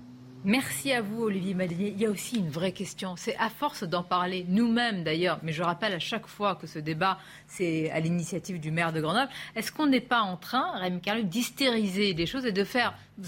non, vous n'êtes pas d'accord. D'une minorité, on en fait. Non, parce que là, on est face à un, changement de, de, paradigme. C'est ce que je disais sur la sortie de l'assimilation et le passage au multiculturalisme. Et il faut aussi se mettre deux minutes dans la tête des, euh, des islamistes qui, en fait, je décrivais tout à l'heure la logique de la liberté individuelle euh, qui tombe dans le relativisme et qui fait que chacun peut faire ce qu'il veut et au fond, il n'y a plus rien, il n'y a plus de commun. Eux utilisent ça euh, pour, pour pénétrer notre territoire, pour marquer visuellement euh, ce qu'ils sont. En 2002, il y a Youssef El Karadari, chef spirituel des frères musulmans, qui disait Avec vos lois démocratiques, nous vous coloniserons, avec nos lois coraniques, nous vous dominerons. Donc on voit bien qu'il y a euh, de leur côté un entrisme par, notre prisme libéral, le libertaire en fait, euh, qui leur permet, si vous voulez, de, gagner, de gagner du terrain. Et face à cela, notre, droit n'est pas, n'est pas, adapté en fait, n'est pas capable de répondre à ces questions. on en parlera peut-être, mais en 2016, le, Conseil d'État avait, euh, cassé des arrêtés municipaux contre le, qui étaient contre le port du burkini parce que ça n'allait pas, parce que ça contraignait, si vous voulez, la liberté de conscience et la liberté d'aller venir. Et donc, on peut casser ses arrêtés pour des questions d'hygiène et d'ordre public. et donc là, quel long et tortueux. donc, donc, ça du droit. les symboles, comme a dit Régis Le Sommier, imaginez, euh, enfin, on sait tout ce qui se passe par les chaînes internationales, etc. Imaginez comment la décision que les femmes puissent porter un burkini est prise dans certains pays, Afghanistan, mais, mais au-delà de cela, on se bat pour pouvoir des fois on va en procédure et cette procédure aboutit au maintien de cet arrêté, toutes les autres piscines, même si les maires ne sont pas d'accord, il y aura des recours sur une jurisprudence. Donc, si des fois l'État n'arrive pas à bloquer ça, toutes les piscines municipales auront des recours de certaines associations pour faire passer ça. Je peux hein. me permettre de, réagir sur la question des, radicaux, parce que quand vous discutez, moi j'ai discuté avec les talibans justement de, leur... leur euh, euh, J'aurais demandé, quand ils, à la veille de leur retour au pouvoir en Afghanistan, euh, s'ils allaient accueillir à nouveau euh, des groupes comme Al-Qaïda, qui avaient une, une vision mondiale de l'islam. Et eux me disaient, nous, à partir du moment où l'Europe est chrétienne, à partir du moment où l'Europe chrétienne ne vient pas euh, nous embêter avec l'islam chez nous, il n'y a pas de problème. Mais in fine, ce qu'il disait, j'ai eu plusieurs fois ces discussions, c'est que ça se fera de toute façon. C'est-à-dire qu'à un moment, euh, la Ouma, c'est-à-dire la, communauté des croyants, eh bien, elle englobera, le monde entier. Ça veut dire qu'ils n'ont pas forcément l'intention, eux, de le faire, mais en l'occurrence, vous prenez l'idéologie des frères musulmans, c'est exactement ça. C'est utiliser euh, et puis quelque part l'idéologie des radicaux. Vous êtes en train de dire que notre droit, notre démocratie, oui, il peut être la meilleure. Sûr, il peut être. Euh, c'est notre propre faiblesse. L'intention, elle est là. L'intention, elle est là. Et, et, et, la, et la, la, on, est un, un, système qui est permissif. Et, les, les, radicaux le savent bien. Souvenez-vous euh, comment Abou Moussab al-Souri, qui était un des théoriciens de l'État islamique, qui disait, qui appelait l'Europe le ventre mou. C'était ça, c'était sa théorie. Dites permissif, mais dès qu'on touche quelque chose, on dit ah mais vous touchez à l'état de droit, donc vous allez sur la ligne des, des islamistes qui veulent que vous renforciez. Moi, je trouve dans cette histoire, c'est l'attitude d'Éric Piolle parce qu'il il est pas, il est pas idiot, il sait très bien ça. Alors jouer avec le feu pour des, des, visées électoralistes et pour pouvoir euh, engranger des voix aux élections législatives, je trouve que c'est vraiment, euh, c'est vraiment jouer avec notre pays, c'est jouer avec notre démocratie, et c'est là où il y a un problème. C'est totalement contre-productif pour les législatives, parce que sans faire de la géographie électorale bête et méchante, mais ces circonscriptions, ils les tiennent. Donc en réalité, ils perdent des voix ailleurs. Donc là, ils tirent en réalité d'un point de vue électoral plutôt contre son camp. Éventuellement, ils soignent ses euh, prochains électeurs pour les municipales. Il y a beaucoup d'idéologie. Moi, je crois qu'il ne faut vraiment pas sous-estimer le poids de l'idéologie. Et vous parliez de l'état de droit. L'état de droit est fait pour garantir la liberté des individus contre l'État. Mais le problème, c'est que là, on n'a pas affaire à un État qui impose son idéologie. On a affaire à des usagers qui tentent d'imposer leur idéologie dans les services publics. Et ça, en effet, on n'est pas du tout armé pour lutter contre. On va continuer à en parler et surtout on va demander l'avis de ceux qui sont concernés au premier chef. Ce sont quand même les Grenoblois. On a tendu notre micro CNews. On va les écouter dans quelques instants, juste après le rappel des titres. Un second foyer de grippe aviaire hautement pathogène détecté en Charente. Il se trouve sur la commune de Laprade dans un élevage de canards. Le foyer a été dépeuplé pour prévenir une éventuelle diffusion du virus, annonce la préfecture. L'abattage de 2100 volailles a été décidé. Le fabricant de lait pour bébé Abbott a passé un accord avec la justice américaine pour redémarrer son usine du Michigan. Elle avait été fermée en février après un rappel de produits soupçonnés d'avoir tué deux nourrissons. La fermeture de cette usine avait aggravé la pénurie de lait pour bébé que connaissent les États-Unis et angoissé de nombreux parents. Abbott est l'un des producteurs majeurs du marché. En Angleterre, un premier joueur de football anglais fait son coming out. Il s'appelle Jack Daniels, milieu de terrain de 17 ans qui évolue avec le club de Blackpool en deuxième division anglaise. Il devient le premier joueur professionnel britannique en activité à revendiquer publiquement son homosexualité. Être gay est toujours un tabou dans le football masculin, a souligné le jeune joueur. Je vais reprendre les mots quand même d'Éric Piolle. Euh, L'autorisation du burkini est un progrès pour le féminisme. Enfin, je veux dire, quand on, très sincèrement, entendre ça, quelles que soient les oppositions qu'on peut avoir, etc., après des, des années, des, des- des- des- des décennies quand même de, en France notamment, euh, de bataille pour gagner des droits, pour la fameuse égalité euh, qui est devenue un mot fourre-tout euh, femme-homme, c'est incroyable d'entendre ça. Je sais pas ce qu'en C'est penserait incroyable. Simone- on se rend compte du poids de cette phrase. doit se retourner dans sa tombe. Et, et- Parce et le jour où on euh, célèbre le fait qu'une femme devienne Premier ministre. Enfin, c'est quand même c'est Oui. d'une, c'est d'une- d'une ironie tragique.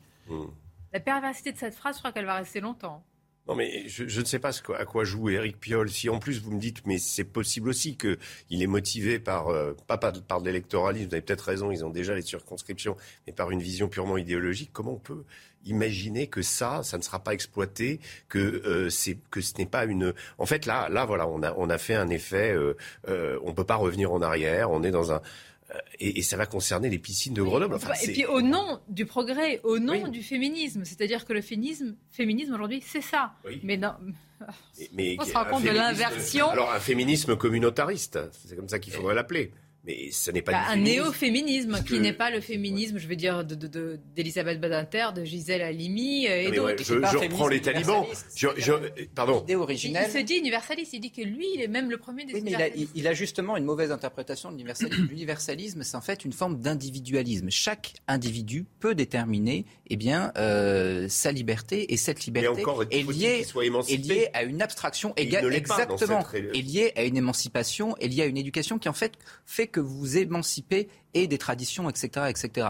L'universalisme type Eric Piolle, qui n'est pas un universalisme, c'est en effet un communautarisme. C'est-à-dire que l'individu n'a de valeur, n'a de liberté que dans un schéma culturel qui en fait l'identifie et le construit. Et donc ce faisant, le burkini est entendable dans son système. Mais c'est l'idéologie. Sans oublier quand même toutes ces entreprises qui fabriquent et qui commercialisent et qui euh, font beaucoup de publicité autour du burkini. Parce que derrière, quand même, c'est un juteux marché auquel d'ailleurs le maire de Grenoble participe sans aucun problème. hein. On pourrait voir d'ailleurs sur les enjeux écologiques euh, à quoi cela euh, se résume. Mais quand même, il ne faut pas oublier le business as usual. Hein. Business is business, là. hein. Vous gagnez de l'argent et en plus vous, vous, vous revêtez une forme de euh, d'oripeau de tolérance Absolument. qui, pour des marques américaines, notamment pour ne pas les citer, sont très très porteuses. De toute façon, nous allons voir au 1er juin. L'application est au 1er juin. On va voir l'effet que ça va avoir au niveau de ces piscines, toutes ces piscines de Grenoble.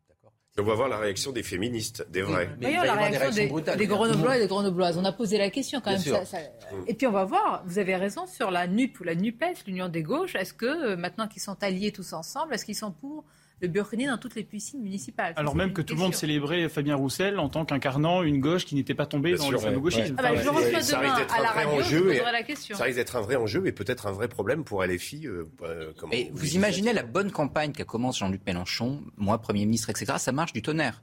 Et aujourd'hui, on ne parle plus que de tabouaf et du burkini. S'il y avait une façon de tuer les possibilités qu'en effet il devienne Premier ministre, il ne s'y serait pas pris autrement. On écoute, on écoute euh, les habitants de Grenoble, on leur a attendu le micro de CNews. Je suis ulcérée. C'est pas possible qu'on fasse des choses pareilles. C'est pas normal qu'ils fassent ça. Hein. C'est de la... On est dans un pays laïque et c'est n'importe quoi. Euh, à partir du moment où on ouvre la porte au Burkini, on ouvre la porte à tout. Je suis dans la tolérance, euh, surtout de ce point de vue-là, hein, sur l'échange des, des, cultures, sur la, sur la polyculture en général. Dès l'instant que l'une n'envahit pas l'autre, euh, pourquoi pas cohabiter Écoutez, en tout cas, il y a une chose qui est sûre, c'est qu'il faut savoir pour qui vous votez quand vous vous déplacez par municipal, et là je parle de Paris, etc., bah voilà. il ne faut pas prévenir, ah, mais c'est honteux. Bah si, vous savez, vous, vous connaissez les positions des uns et des autres. Donc déplacez-vous, votez. Surtout qu'il était sortant. Et donc, a priori, euh, il n'y avait pas, a pas de surprise. Il faut quand même dire un, petit point sur le. si on se met du, côté de, la Macronie et d'Emmanuel Macron, c'est qu'ils sont absolument incapables de répondre à cette question en réalité. Euh, et euh, de ce point de vue-là, la position de la préfecture est assez intéressante. C'est-à-dire qu'ils ont mentionné la licité alors qu'ils sont incapables de répondre. Pourquoi? Parce qu'Emmanuel Macron, on se souvient de sa prise de position en 2018 sur le voile, où il avait, au final, il avait tout compris. Il avait compris que ça se passait sur le terrain culturel en disant c'est contraire à la civilité française. Sauf que dans l'entre-deux tours, pour aller draguer euh, l'électorat Mélenchon, euh, il a euh, célébré une, félicité une femme qui portait le voile en expliquant que ça pouvait être fait par, par féminisme. Et donc, en fait, il retombait dans cette logique d'une pseudo-liberté individuelle qui maquillait, enfin qui expliquait que finalement, si c'était de l'ordre du choix, il n'y avait, avait, pas de problème. et donc, il est incapable de répondre à ça, d'autant qu'il explique qu'il n'y a pas de culture française. Donc à partir de là, on est incapable d'avoir une, une, positivité qui répond à, cette, à cette vacance dans les propos d'Emmanuel Macron à cette femme, cette femme se, euh, se proclamait euh, féministe voilée, et il disait Vous êtes la réponse à toutes les bêtises que j'entends. Donc ça veut dire qu'en fait, euh, la position d'Éric Piolle est, est, assez proche de celle d'Emmanuel Macron, quand on y réfléchit. Sur la liberté, quand il dit c'est le choix. Mais la liberté est devenue un fourre-tout incroyable. Au nom de la liberté, ben, on, on, peut tout faire. Au nom de l'accessibilité. Parce que le principe de base, on peut le comprendre, Éric Piolle, l'accessibilité au service public. Mais on serait plutôt pour que. Bah, oui, mais docteur, bah, mais, attendez, euh, le problème c'est que si, on prend à chaque fois la liberté comme excuse, ça tuera cette liberté, égalité, fraternité. Il y a une limite aussi à la liberté. Il y a une limite, sinon notre, notre pays, nos constitutions vont être mis à mal. Là, on va dire c'est la liberté. Non, il y a une limite qui s'applique. On sait très bien que le Burkini, c'est pas un maillot de bain, c'est un moyen de dire par rapport aux islamistes, puisque de toute façon, il n'y avait pas il y a quelques années. Donc c'est une progression, comme vous l'avez dit, de, ce, de, cela. Donc très clairement, aujourd'hui. Les libertés individuelles vont supplanter la liberté. Elle n'est pas individuelle, elle, est politique. Elle est poli... Attention, elle est politique et religieuse. C'est totalement différent. On n'est pas sur le. Là, il est clair que euh, M. Piolle sait très bien ce qu'est le Burkini qui nous raconte pas des bêtises. C'est très bien que c'est aussi un, message religieux, qui nous dise pas le contraire, ou là, il faut qu'il démissionne ou qu'on lui donne quelques cours. Mais ça, ça n'a pas de problème. Donc là, c'est des vêtements de subordination morale, politique. Mais c'est marqué dans le Larousse. Quand vous regardez le Larousse, c'est ce qui est indiqué. Mais c'est pas nous qui Il peut aussi argumenter que si les femmes ne portent pas ce, ce, burkini, elles n'iront pas se baigner. Pourquoi nous, nous sommes pas. Enfin, non, mais c'est. Je suis d'accord, mais là, il y a plus de limite. Non, mais je sais. Moi, je décide, je sais pas, de mettre un maillot de bain. Moi, c'est pas. Je suis d'accord. Dans ces cas-là, on va dire c'est votre liberté. Quand je dis les horaires pour les femmes et les hommes, ça sera aussi ça. Parce que je veux me baigner comme ça. Et, pourquoi vous m'interdirez de Et pourquoi pas un médecin euh, homme pour les hommes et un médecin homme pour... non, mais, mais, c'est déjà, déjà, en place. Déjà en place. Je crois qu'on a oublié la on a oublié ce que signifiait liberté au 19e siècle quand on construit la République. D'abord, la liberté, elle n'est pas qu'individuelle, elle est collective. C'est la liberté que le peuple a de délibérer de son propre destin et donc de faire des choix qui ensuite s'imposent à l'individu. Vous relisez Rousseau, la volonté générale s'impose quoi qu'il arrive à la liberté de l'individu. Et donc, dans la construction de notre, de notre République, vous avez cette idée qui s'impose. Le deuxième élément. Vous avez raison. Il y a une pauvreté intellectuelle des argumentaires en face. Et ceux qui les portent, ils sont stigmatisés. Mais bien sûr, mais d'où l'intérêt, d'où l'intérêt de redéfinir. Et deuxième point, la liberté, c'est la liberté qui n'est pas donnée on ne naît pas libre. En fait, on est libre, mais la liberté est une construction. C'est-à-dire que vous vous émancipez. Le mot a été lâché tout à l'heure au bout du compte, c'est à travers l'éducation que vous construisez vous-même les conditions qui vous rendent libre. Être soumis à la tradition, ce n'est pas être libre. Et précisément l'éducation des femmes. C'est ça qui fait le progrès. Et c'est pour ça que les, les islamistes sont contre. Voilà, c'est tout. Vous parlez de liberté au moment où évidemment certains sont très très loin de ces débats. Là, on parle de la guerre, la guerre en Ukraine avec cette phrase. Alors là, nous marchons comme des somnambules vers la guerre. La phrase est de l'ancien conseiller euh, spécial Henri Guénaud. On va vous parler de cette tribune. Ce qu'a dit Henri Guénaud ce matin sur Europe 1, elle a provoqué une onde de choc incroyable, saluée par les uns, extrêmement critiquée par les autres, parce qu'il suffit d'une nuance, d'une nuance pour être qualifié de poutinophile pour être euh, qualifié, oui, de poutinophilie aiguë. Mais non, nous, on va en parler et susciter le débat. Une courte pause et on se retrouve. Écoutez. Et réfléchissez à cette phrase. Nous marchons comme des somnambules vers la guerre. La tribune du Figaro d'Henri Guénaud, ancien conseiller spécial, a provoqué une onde de choc saluée par les uns pour son franc-parler et son analyse, très critiquée par les autres. Euh, sous-entendu que c'est un lâche, tout simplement. C'est le mot qui a été dit à, à son endroit. En tous les cas, cette tribune a le mérite de susciter le débat qu'on va engager juste après le journal. Rebonjour, cher Nelly. Rebonjour, Sonia. Rebonjour à tous. Elisabeth Borne s'est rendue à l'Assemblée nationale aujourd'hui pour euh, y rencontrer euh, les euh, députés de Renaissance. Réunion de groupe au lendemain de sa nomination. Je vous propose d'écouter à ce sujet Hugues Rançon, qui est le vice-président de l'Assemblée nationale. Elle a en tout cas beaucoup de choses à faire. D'abord, je crois, en effet, former l'équipe gouvernementale et puis mettre en place un programme d'action pour les prochains mois qui sera un programme de réforme, de transformation du pays et de, réconciliation aussi. C'est très important qu'on puisse avancer en apaisant et je crois qu'Elisabeth Borne, de ce point de vue-là, a le profil idoine pour remplir cette mission. Pour aller plus loin sur euh, la composition du gouvernement, on va retrouver Gauthier Lebray qui nous attend euh, devant Matignon. Bonjour Gauthier. Justement, où en est-on de ce calendrier? Le temps presse un peu maintenant.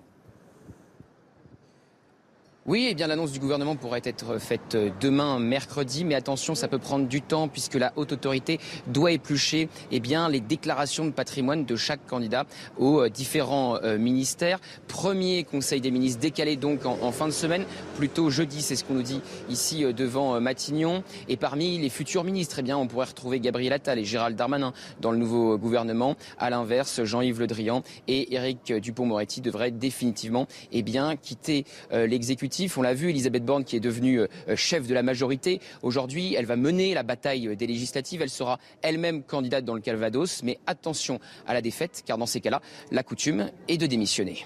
Merci beaucoup Gauthier Lebray. Puis comment faut-il s'adresser à elle désormais? Madame la Première ministre, Madame le Premier ministre? Réponse avec Muriel Gilbert, elle est spécialiste de la langue française. Et on doit dire première ministre, bien sûr, on doit dire ça. Mais c'est vrai que c'est quelque chose qui a changé euh, euh, dans les années récentes. À l'époque d'Édith Cresson, euh, donc 1991-92, c'était premier ministre. Hein. Donc les choses ont changé. Maintenant, les dictionnaires disent tous première ministre. Madame le premier ministre ne serait pas fautif non plus. Hein. C'est juste plus dans l'usage en fait. C'est en train de sortir de l'usage, voilà. La saison estivale qui se profile, mais il manque encore des milliers de cuisiniers pour vous permettre de vous restaurer en, vacances. On manque aussi de, serveurs dans, les bars. Et un syndicat professionnel propose d'embaucher de jeunes Tunisiens pour pallier ce manque. Proposition accueillie avec prudence. Regardez ce reportage à Angers. Il est signé Michael Chailloux. Depuis le Covid, sept postes en CDI ne sont pas pourvus dans cette brasserie du centre-ville d'Angers qui embauche une cinquantaine de personnels. Les salaires ont été réévalués deux fois depuis le début de l'année, une hausse de plus de 10% en moyenne et ce n'est pas tout. Ils ont plus de coupures, ils ont des plannings faits un mois à l'avance, ils ont des deux jours de repos de consécutifs, mais euh, ça reste compliqué. En tant que DRH, Carole vient chasser la perle rare dans ce job dating. 25 établissements représentés, 60 offres d'emploi et quelques candidats. Ici, la proposition d'un syndicat professionnel d'aller chercher de la main-d'œuvre en Tunisie divise. On n'a pas le choix. Il faut, euh, il euh, il faut ouvrir, s'ouvrir en fait à, d'autres. Euh, d'autres pays. Les freins, c'est qu'on aurait. Le premier, c'est déjà qu'il me semble, on a l'obligation de les loger. donc quand on voit déjà ici sur Angers, comme d'autres villes, et notamment même sur les villes côtières et saisonnières, on a beaucoup de mal à loger nos salariés. Pour Carole, aller chercher des candidats en Tunisie, c'est plutôt une bonne idée sur le papier, à condition que l'administration soit aux côtés des restaurateurs pour faciliter toutes les démarches. L'heure est au tout dernier préparatif. Vous allez voir le, tapis rouge qui a déjà été euh, déroulé sur les marches du Palais des, Festivals. Je vous rappelle que la 75e édition euh, débute ce soir à 19h, la cérémonie qui sera présidée par Virginie Efira. Et cette année, 21 films sont en compétition pour la Palme d'Or. Dans un instant, place au débat, juste après le sport. Regardez la chronique sport avec Screwfix. Plus de 10 000 produits de qualité pour les pros.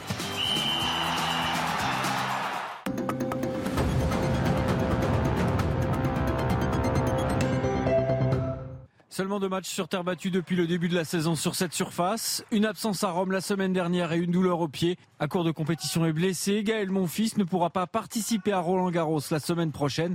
Le numéro 1 français est en délicatesse avec son pied droit et devrait même subir une intervention chirurgicale. Conséquence surprenante de ce forfait, il n'y aura aucun Français tête de série dans le tableau pour la première fois depuis le début du 21e siècle. C'était la chronique sport avec Screwfix. Plus de 10 000 produits de qualité pour les pros.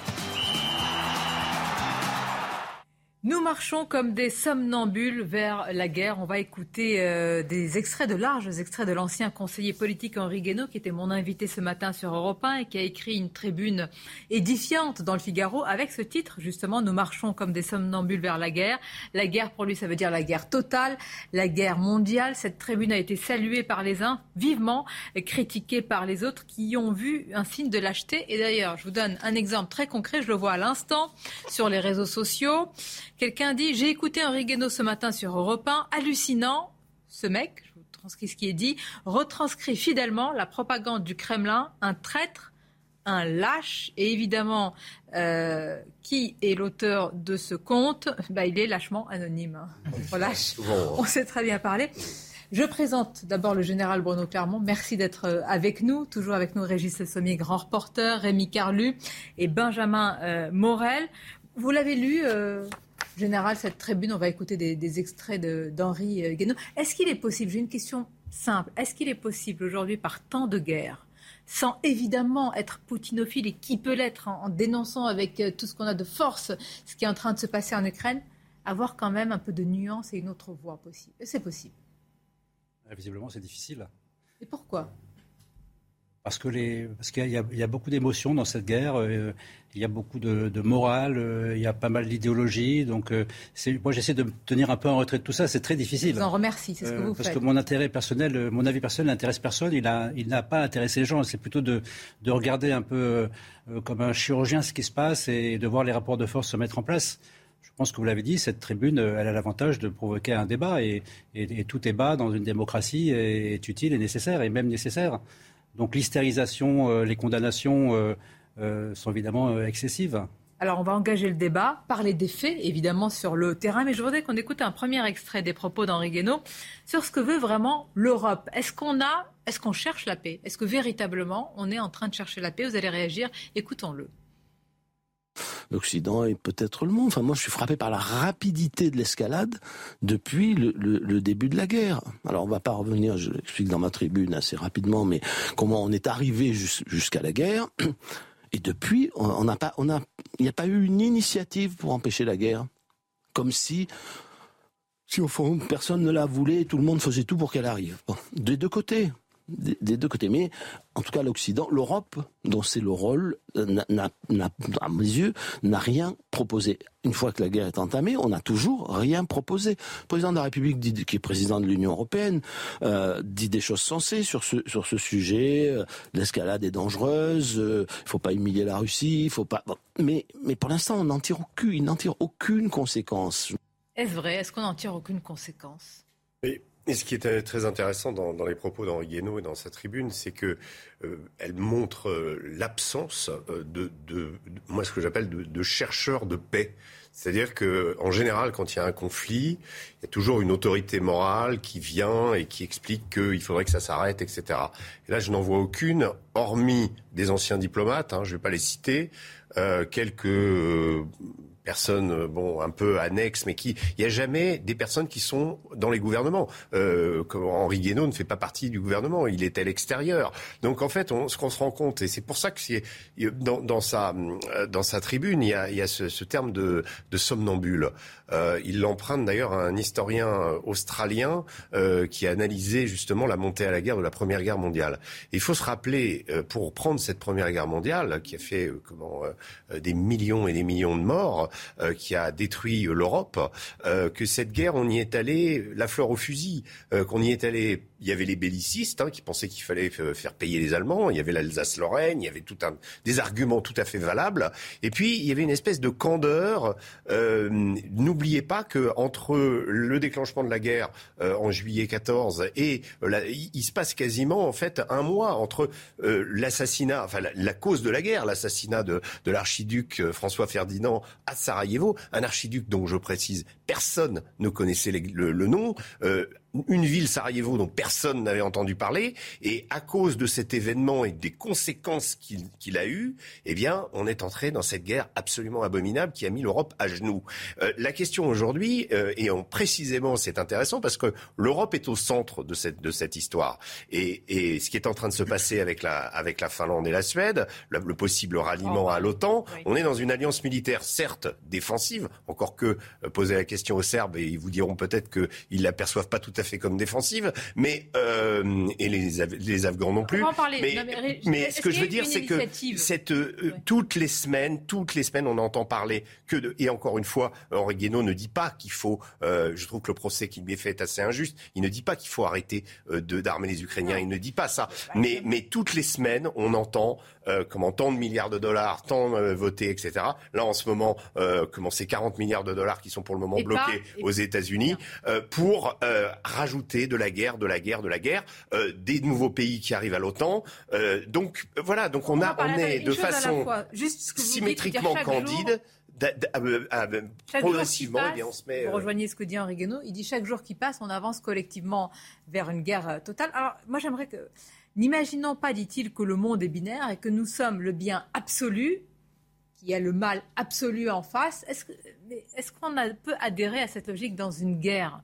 Parce que dans une guerre, là, l'Europe, l'Occident, nous, on a l'impression que c'est nous le bien absolu et qu'en face, c'est évidemment le mal quand on voit ces images. Et comment ne pas le penser? Est-ce qu'on peut sortir de cette logique aujourd'hui? Bah, On peut difficilement, parce qu'évidemment, une situation de conflit va antagoniser euh, notamment les opinions publiques. Mais malgré tout, euh, on a eu une position française qui était relativement équilibrée. C'est assez drôle, entre guillemets, de voir aujourd'hui une partie de la République en marche tomber sur Henri Guénaud, alors qu'en fait, il ne dit que ce que disait Emmanuel Macron, et que la voix de la France a assez peu porté également parce que justement, dans la première phase de ce conflit, elle a tenté de porter une sorte de modus vivendi de négociation, etc. Souvenez-vous des allers-retours avec Moscou. La France s'est trompée sur la première phase de ce conflit.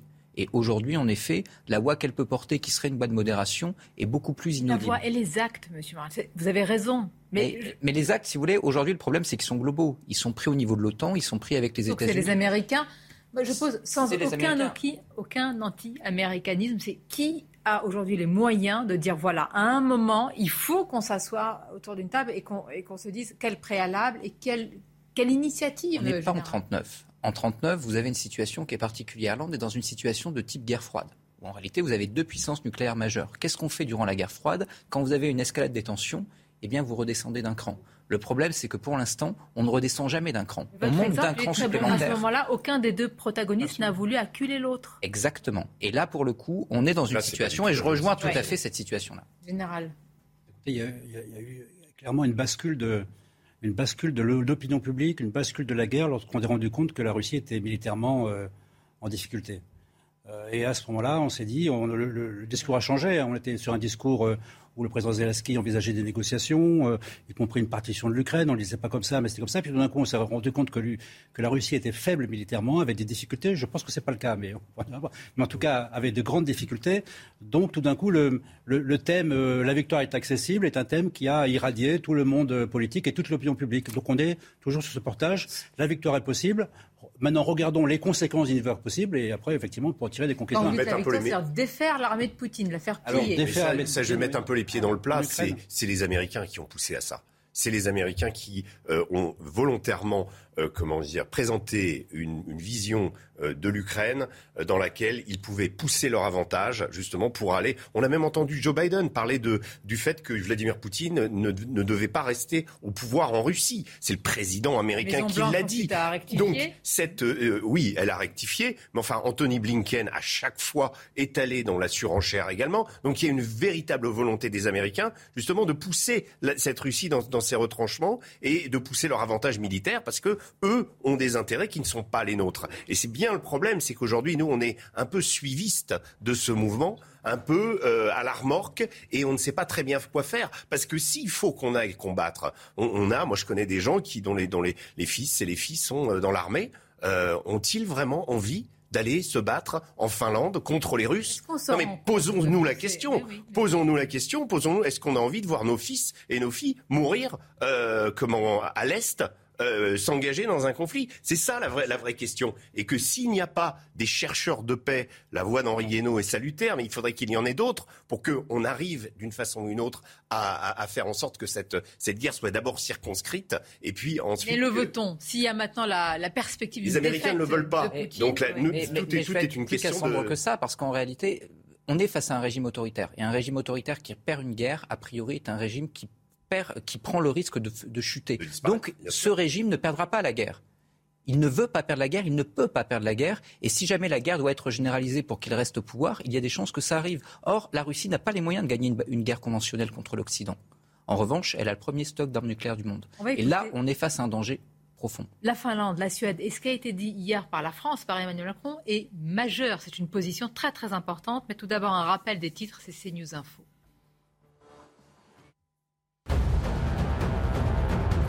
Six nouveaux morts de fièvre enregistrés en Corée du Nord. Malgré des confinements à grande échelle, le bilan s'alourdit. 56 personnes sont décédées depuis l'annonce du premier cas de Covid dans le pays il y a seulement six jours. L'armée a été déployée en urgence hier dans toutes les pharmacies de la capitale. La population nord-coréenne n'est pas vaccinée et le pays ne dispose d'aucun traitement contre le Covid. Une femme de 37 ans tuée à Béziers dans un probable féminicide. Elle a été retrouvée morte à son domicile hier. Un meurtre sans doute commis par son ex-compagnon qui l'avait déjà menacé de mort à plusieurs reprises. L'ancien concubin de la victime, âgé de 40 ans, a été interpellé. Les EHPAD, il manque des places, prix inégaux en fonction des territoires. C'est ce que révèle une étude de l'UFC Que Choisir. L'association de consommateurs appelle à créer des places supplémentaires dans le secteur public, une solution moins chère pour une qualité d'accueil au moins équivalente, indique-t-il. La Finlande, la Suède veulent entrer, veulent adhérer à l'OTAN pour des questions évidentes de sécurité. Et qu'a dit la France? La France, par la voix d'Emmanuel Macron, a dit soutenir pleinement ces deux euh, adhésions. Donc hier, le président Macron a fait savoir vraiment qu'il était, qu'il encourageait euh, ces décisions. On va écouter là encore un autre extrait d'Henri Guénaud. Alors là, vous allez voir, c'est assez tranché quand même. Et moi, je lui pose la question, je dis, mais est-ce que vous comprenez vraiment la volonté de ces peuples qui veulent aussi être défendus? Écoutons-le. Mais on n'aurait jamais dû euh, pratiquer la politique de la porte ouverte avec l'OTAN. Jamais. Voilà, l'OTAN était une, organisation euh, dirigée contre euh, l'Union soviétique, le pacte de Varsovie, etc. Bon, on en a fait, hélas, une, organisation anti-russe. Bon, voilà. Alors, je, je suis pas sûr qu'elle menace directement la Russie, mais la Russie le perçoit comme comme une le perçoit comme une menace. et si vous voulez, ce qui me, frappe dans, dans cette histoire, c'est que tout ça tout ça est déraisonnable. ça ça pose un, vrai problème et on, on peut l'empêcher. On me dit mais ils sont souverains, ils sont souverains. On peut l'empêcher. La France devrait mettre son veto à, cette, à ces entrées. Ah, je pense que oui, oui, je pense que la France à l'OTAN devrait mettre son veto. Oui, je pense que oui, mais évidemment c'est pas juste un veto, c'est pas un veto sec, c'est un veto qui doit se mettre dans le cadre d'une négociation sérieuse, d'un cessez-le-feu, d'un, euh, d'une négociation sur la, la, la neutralisation de, de, de l'Ukraine, de la Géorgie, euh, comme on l'a fait pour la Finlande très longtemps. Sujet majeur. Hein. Parce que la Finlande, on l'a rappelé, c'est 1300 kilomètres de frontières communes avec euh, la, Russie. Donc imaginons-nous de ce que c'est, de l'exact inverse qu'a obtenu Poutine d'ailleurs hein, par rapport à ses objectifs. Il faut dire non à ces pays Mettre un veto de la France euh, C'est des, pays souverains, ils choisissent à quelle organisation ils, adhèrent. Le fait que la Finlande et surtout la Suède quittent deux siècles de neutralité pour rentrer dans l'OTAN, c'est pas fait à la légère, c'est pas fait par hasard. J'aimerais rappeler quelque chose quand même qu'on a tendance à oublier parce qu'on est en France, pas loin de l'Atlantique, très loin de la, réalité de ce qu'est la Russie. Lorsque les Hongrois, les Polonais, pardon, la République tchèque, puis les Pays-Bas sont entrés dans l'OTAN, ils nous ont dit tout de suite attention, la Russie, c'est pas ce que vous croyez. Et, tout de suite, ils ont demandé des mesures de protection des espaces aériens pour des pays qui, comme les pays baltes qui n'avaient pas d'espace de protection. Donc la France, tout de suite, et l'OTAN ont envoyé des avions de chasse pour protéger l'espace aérien balte d'une éventuelle incursion russe. Là, on est en 2004. On est pratiquement il y a 20 ans. Donc je pense que la lecture de ces pays baltes liée à leur histoire et leur connaissance de ce pays, qui est tout à fait la nôtre, et, pas la même. Donc on n'a pas la même analyse de la situation. Qui avait raison, qui a tort? Il me semble que les pays baltes et les Polonais Mais ont quand même plus raison que Voilà le contexte. Nous sommes en pleine guerre, Rémi Carlu. Est-ce que, euh, évidemment, ce sont des pays souverains, mais nous avons aussi la, possibilité, d'ailleurs la Turquie aussi, hein. Erdogan, il n'est pas pour des mauvaises raisons. Certes, Bien. Alors, est-ce qu'il y a des bonnes raisons de dire. Là, c'est des bons avantages. Hein. Il a raison. Évidemment. Veto, la France, non, c'est pas le moment, c'est pas du tout la position d'Emmanuel Macron. C'est impossible. Nous avons réintégré l'Alliance Atlantique dans tous ces éléments pour des raisons euh, euh, politiques qui me paraissent, moi, je ne suis pas un grand adorateur de l'OTAN, mais je, je considère quand même que nous avons besoin de l'OTAN militaire pour normer nos actions militaires et apprendre à travailler ensemble en coalition. Après la dimension politique de l'OTAN, c'est un autre sujet. C'est-à-dire qu'on confie notre sécurité européenne à l'OTAN et aux États-Unis Nous, nous avons décidé d'avoir un pied dans l'OTAN pour confier notre sécurité au même titre que les autres, si c'était quand même que, n'oublions jamais, euh, c'est très important, nous avons l'arme nucléaire, les autres ne l'ont pas. Donc en gros, on, est protégé, ce qui n'est pas le cas des autres. Les autres ont besoin de la protection des Américains. On comprend besoin de protection, mais c'est 1300 km de frontière avec la Russie. Quand on se met du, côté finlandais et suédois, on comprend tout à fait, euh, parce que c'était votre question tout à l'heure sur le camp du bien et du mal, euh, à la fin des fins, c'est quand même la Russie qui vient agresser un État souverain. Donc évidemment, du point de vue de la Suède et de la Finlande, on comprend cette, cette crainte et cette volonté de passer sous sous un, bouclier qui permette de, les protéger.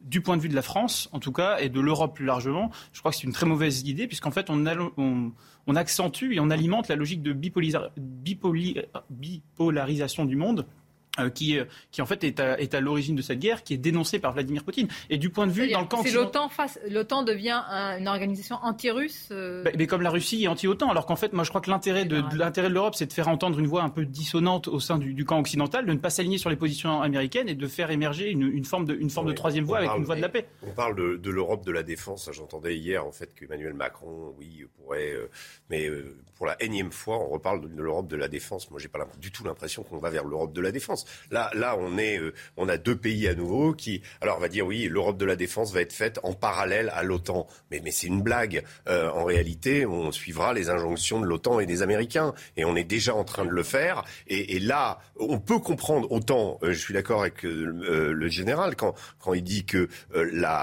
comment ces pays sont souverains. Ces pays ont une, une habitude des Russes. N'oublions pas, les Russes ont quand même les ont envahis, les ont comment domestiqués pour ce qui est des, des pays baltes, euh, la Pologne, euh, le gouvernement de Lublin, souvenez-vous, qui, était en exil en, Angleterre et qui n'a pas pu rentrer. Euh, Staline a imposé comment le rideau de fer en fait sur cette Europe et que ces, ces pays-là n'aient pas envie de, de, voir ça recommencer à la faveur de la crise ukrainienne. ça, on peut le comprendre. Maintenant, j'en reviens à ce que je disais avant nous, Français, sommes-nous prêts à nous engager dans une guerre où il faudra que nos fils et nos filles aillent combattre les Russes? Attendez, ça devient inéluctable à vous entendre. C'est-à-dire que non, mais ça... ne devient pas inéluctable. Mais moi, ce que je dis, c'est que cette adhésion-là, c'est une, c'est une, on le voit les réactions. Regardez, Sergei Lavrov, l'OTAN menace pour notre sécurité. C'est un supplémentaire et, dans l'escalade. C'est ça le problème. Ça va être ressenti comme ça à Moscou.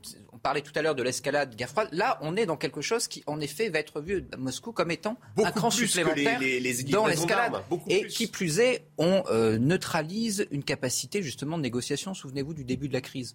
On parlait de finlandisation. D'ailleurs, le mot finlandisation est mal appliqué parce qu'à l'origine, c'était mis en place pour l'Autriche. Les soviétiques, après 1945, disent grosso modo, eh bien, il faut une ligne de pays neutre dans lequel ils impliquent l'Allemagne à l'époque. Finalement, euh, parce que les Américains jugent que euh, la RFA ne doit pas être neutre, cette hypothèse-là ne euh, va pas s'avérer. Mais si jamais vous n'avez pas de cordon de sécurité pour la Russie avec, l'OTAN, la Russie va se sentir encerclée. Si la Russie se sent encerclée, pour elle, il n'y aura pas de modus vivendi, il n'y aura pas de négociation, et donc on va encore plus dans cette marche vers la guerre. On n'est pas en général en train, pardonnez-moi l'expression, mais c'est l'image qui me vient à l'esprit, d'en faire un chien enragé finalement et qui va finir par mordre à, tout va en réalité, c'est ça? Moi je crois pas. Je, vais vous décevoir, mais je crois pas. Ah non, vous me, ah, rassurez. je crois qu'il y a malgré tout une, logique, une logique dans cette guerre. Poutine est envahisseur, l'envahisseur, il a décidé d'envahir l'Ukraine. Hein, euh, L'OTAN existe, ça reste une alliance défensive, même si parfois ça sert les intérêts des Américains. Ils ont des intérêts, ils les défendent, ben, tant mieux pour eux. On, nous, on ne sait pas lesquels sont les nôtres, donc on ne les défend pas, donc on ne peut pas se plaindre, si vous voulez. Et d'ailleurs, les seuls, en fait, qui ont identifié des intérêts qui essaient de défendre, c'est les Français. Moi, on est tout seul. On ne peut pas faire le bonheur des, le bonheur des, des autres s'ils ne le veulent pas. Donc on est un peu tout seul, mais je pense qu'il y a une logique dans la position française. La vérité, c'est qu'il faut revenir toujours sur le terrain. Hein. Donc le terrain, la bataille, c'est sur le terrain. En ce moment, les armées s'affrontent. Mais attendez, euh, la Finlande, 1300 km, s'il y a des soldats de l'OTAN à, la frontière... Aujourd'hui, Sonia, euh, il est, il est tellement occupé par l'Ukraine, euh, Poutine, qu'il n'a pas un soldat russe à mettre en face de la Finlande. Donc c'est de l'intimidation virtuelle. L'intimidation sur le gaz, ça n'a pas fonctionné. L'intimidation sur l'électricité, ça n'a pas fonctionné. La seule chose qu'il a faite, d'ailleurs qui a bien énervé, à mon avis, euh, la, Finlande et la Suède, c'est quand il a commencé à Kaliningrad à faire de, la montée en puissance de ses missiles, ce qui correspond à rien, pour rappeler quand même qu'il pouvait menacer de Kaliningrad l'ensemble des pays de cette zone. Ça n'a pas dû les rassurer quand même, euh, les, les Finlandais et les Suédois. Donc je pense que ça a dû jouer dans la balance on a besoin de la sécurité que les menaces de représailles ne sont pas à prendre au sérieux. Non. Aujourd'hui, l'intérêt, l'intérêt aujourd'hui du président Poutine, ce n'est pas que l'OTAN entre en guerre. Il est incapable de gagner une guerre conventionnelle contre l'OTAN. Écartons les armes nucléaires et supposons qu'elles se neutralisent. Peu il est importe. De gagner. je, veux dire, peu importe cette guerre, personne n'en veut. C'est ça, le, c'est ça le truc. Il faut à, tout prix l'arrêter. C'est-à-dire que moi, je veux pas risquer que Poutine se dise, tiens, on va finalement, je suis acculé, je vais, je vais rentrer en guerre. J'ai pas envie. Euh, ça fait 20 ans que je couvre des guerres. J'ai pas envie de voir ça en Europe. J'ai pas envie de voir ça. En... Et je pense que l'ancienne génération n'a pas non plus envie de voir euh, que euh, notre Europe devienne un champ de bataille, même si Poutine perd la guerre. Il faut à tout prix l'éviter. C'est pour ça que la parole d'Henri Guénaud est sage et qu'on aimerait en avoir d'autres, de gens qui étudient aujourd'hui et qui se disent il faut circonscrire ce conflit et non pas le laisser se développer jusqu'à on ne sait où. les, les somnambules, voilà. On est, nous sommes des somnambules. Nous, nous, allons tester. Alors on va voir. Et puis peut-être que Poutine le fera et peut-être pas. Et oui, peut-être qu'il le fera. Vous êtes énervé là. Non, je suis pas énervé. c'est un cri du cœur. je trouve qu'il n'y a pas assez de gens qui, qui disent. et, j'entends jusqu'à présent, Poutine a toujours fait ce qu'il a dit depuis 2007.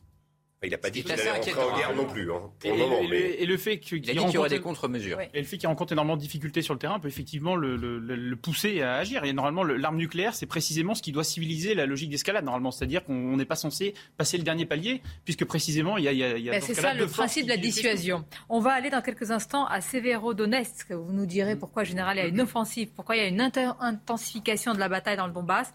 On ira aussi dans l'usine d'Azovstal, voir ce qui s'y passe. Ah là, c'est incroyable des soldats, certains soldats combattants qui sont évacués pour aller aux zones russes. Vous allez nous dire, est-ce que ce sont des prisonniers de guerre? Comment ils vont être traités? Quel symbole ils représentent? Et on écoutera encore une fois Henri Guénaud, phrase très forte euh, à venir. Vous allez voir sur euh, justement les pacifistes et les bellicistes qui véritablement cherchent la paix aujourd'hui. Est-ce qu'il y a encore des gens qui cherchent cette fameuse paix Une courte pause et on se retrouve?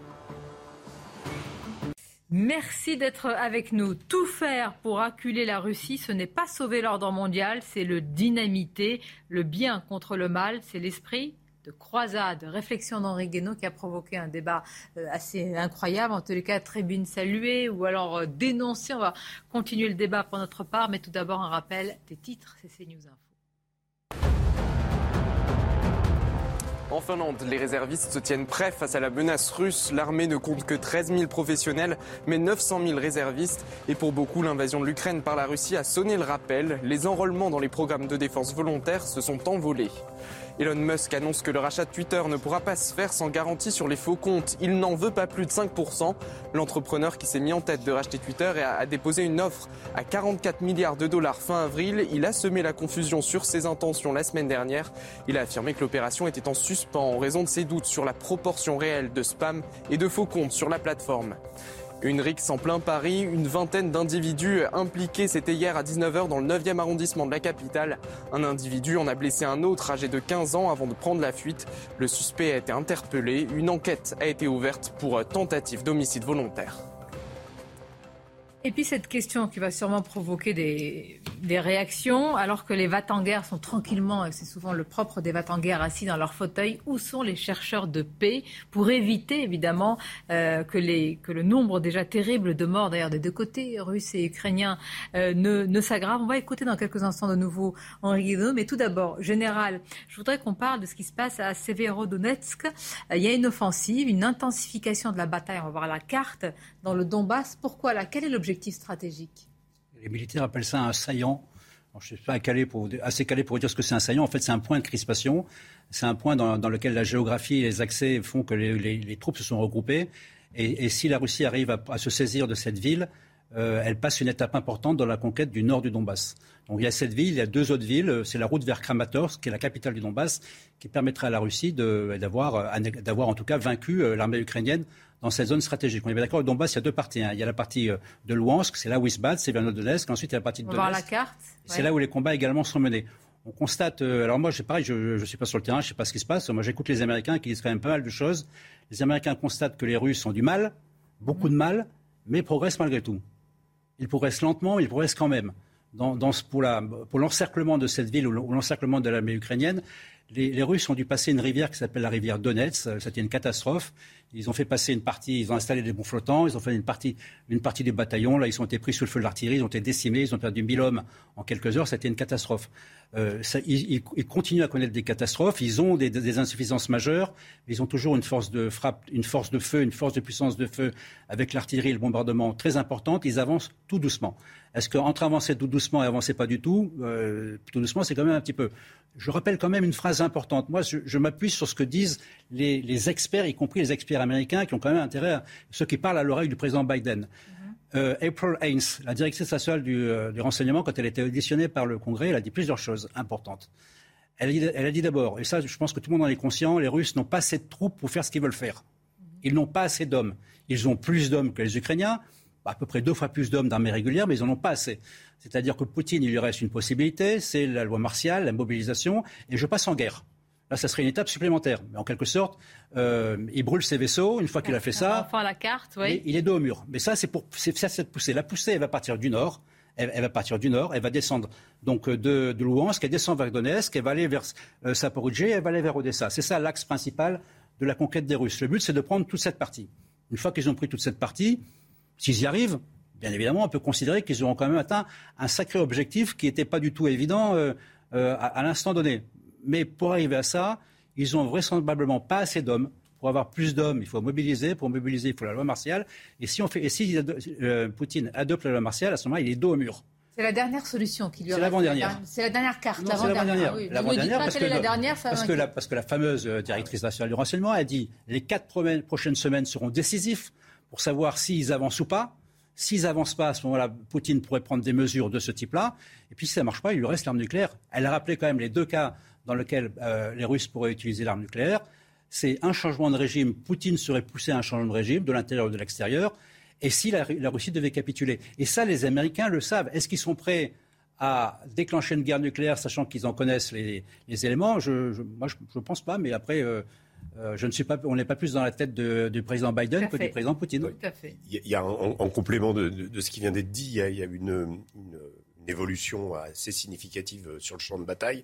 Euh, c'est le l'abandon en gros de, de Kharkov. L'abandon de Kharkov qui est, qui est, tactique. Voilà, qui est tactique. Hein. On, dit les Ukrainiens l'ont présenté comme une victoire. En réalité, c'est un retrait euh, qui, pour concentrer ses troupes justement précisément sur cette poussée euh, vers le sud, on voit très bien d'ailleurs, il y a une flèche qui l'indique et, donc sur la zone Izium et Severodonetsk qui, qui va être décisive. Mais ce qui est aussi intéressant de constater quand même, c'est que cette, cette euh, comment pousser des Russes et, le fait qu'ils grignotent progressivement, euh, ça commence à se voir quand même sur cette carte. Euh, souvenez-vous, l'oblast de Lugansk, qui est tout au nord, qui est en, comment en aujourd'hui sur la carte en, rose, en, violet.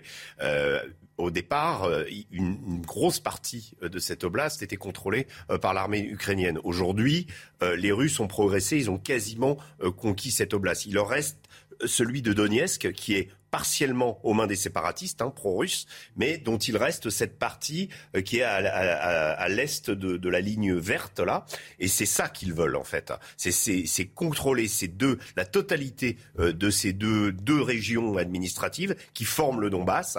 Une fois qu'ils auront ça, peut-être que euh, là il y aura peut-être des négociations, mais en effet ça va être très dur parce que l'armée ukrainienne est très bonne à cet endroit-là. Elle a, des troupes excellentes et surtout elle est là depuis 2014. Elle est là, elle mène la guerre dans cet endroit depuis 2014. Donc c'est un endroit où euh, il y a euh, il y a une forte résistance. Voilà. Bah, L'analyse américaine, c'est évidemment ça ne va pas aussi vite que ce qu'ils imaginaient, c'est évident. Mais je veux dire, c'est il se passe des choses, quoi. Il se passe des choses, notamment alors à l'usine Azotzval. On en parle depuis plusieurs semaines. Ça fait 80 jours que les combattants y sont. Et puis, il s'est passé quelque chose. Hein, j'aimerais qu'on l'analyse ensemble. On va le voir. C'est résumé par un, un sujet, puisqu'il y a eu une opération d'évacuation extrêmement compliquée. Azotzval n'est pas tombé, mais des combattants ont été évacués vers la Russie. Regardez. Des bus marqués de la lettre Z, symbole russe, arrivent à Novoazovsk, ville située à une dizaine de kilomètres entre Mariupol et la frontière avec la Russie. À leur bord, des combattants ukrainiens blessés. Depuis hier, plus de 260 soldats ont été évacués de l'usine Azovstal où ils étaient retranchés depuis la fin du mois de février. Ils se seraient constitués prisonniers selon les Russes.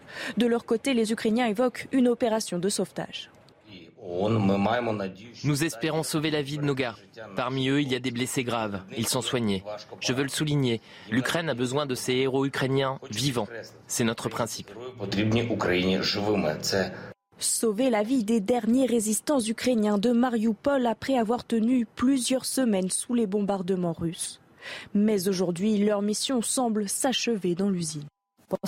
Les défenseurs de Mariupol ont rempli pleinement toutes les tâches fixées par le commandement.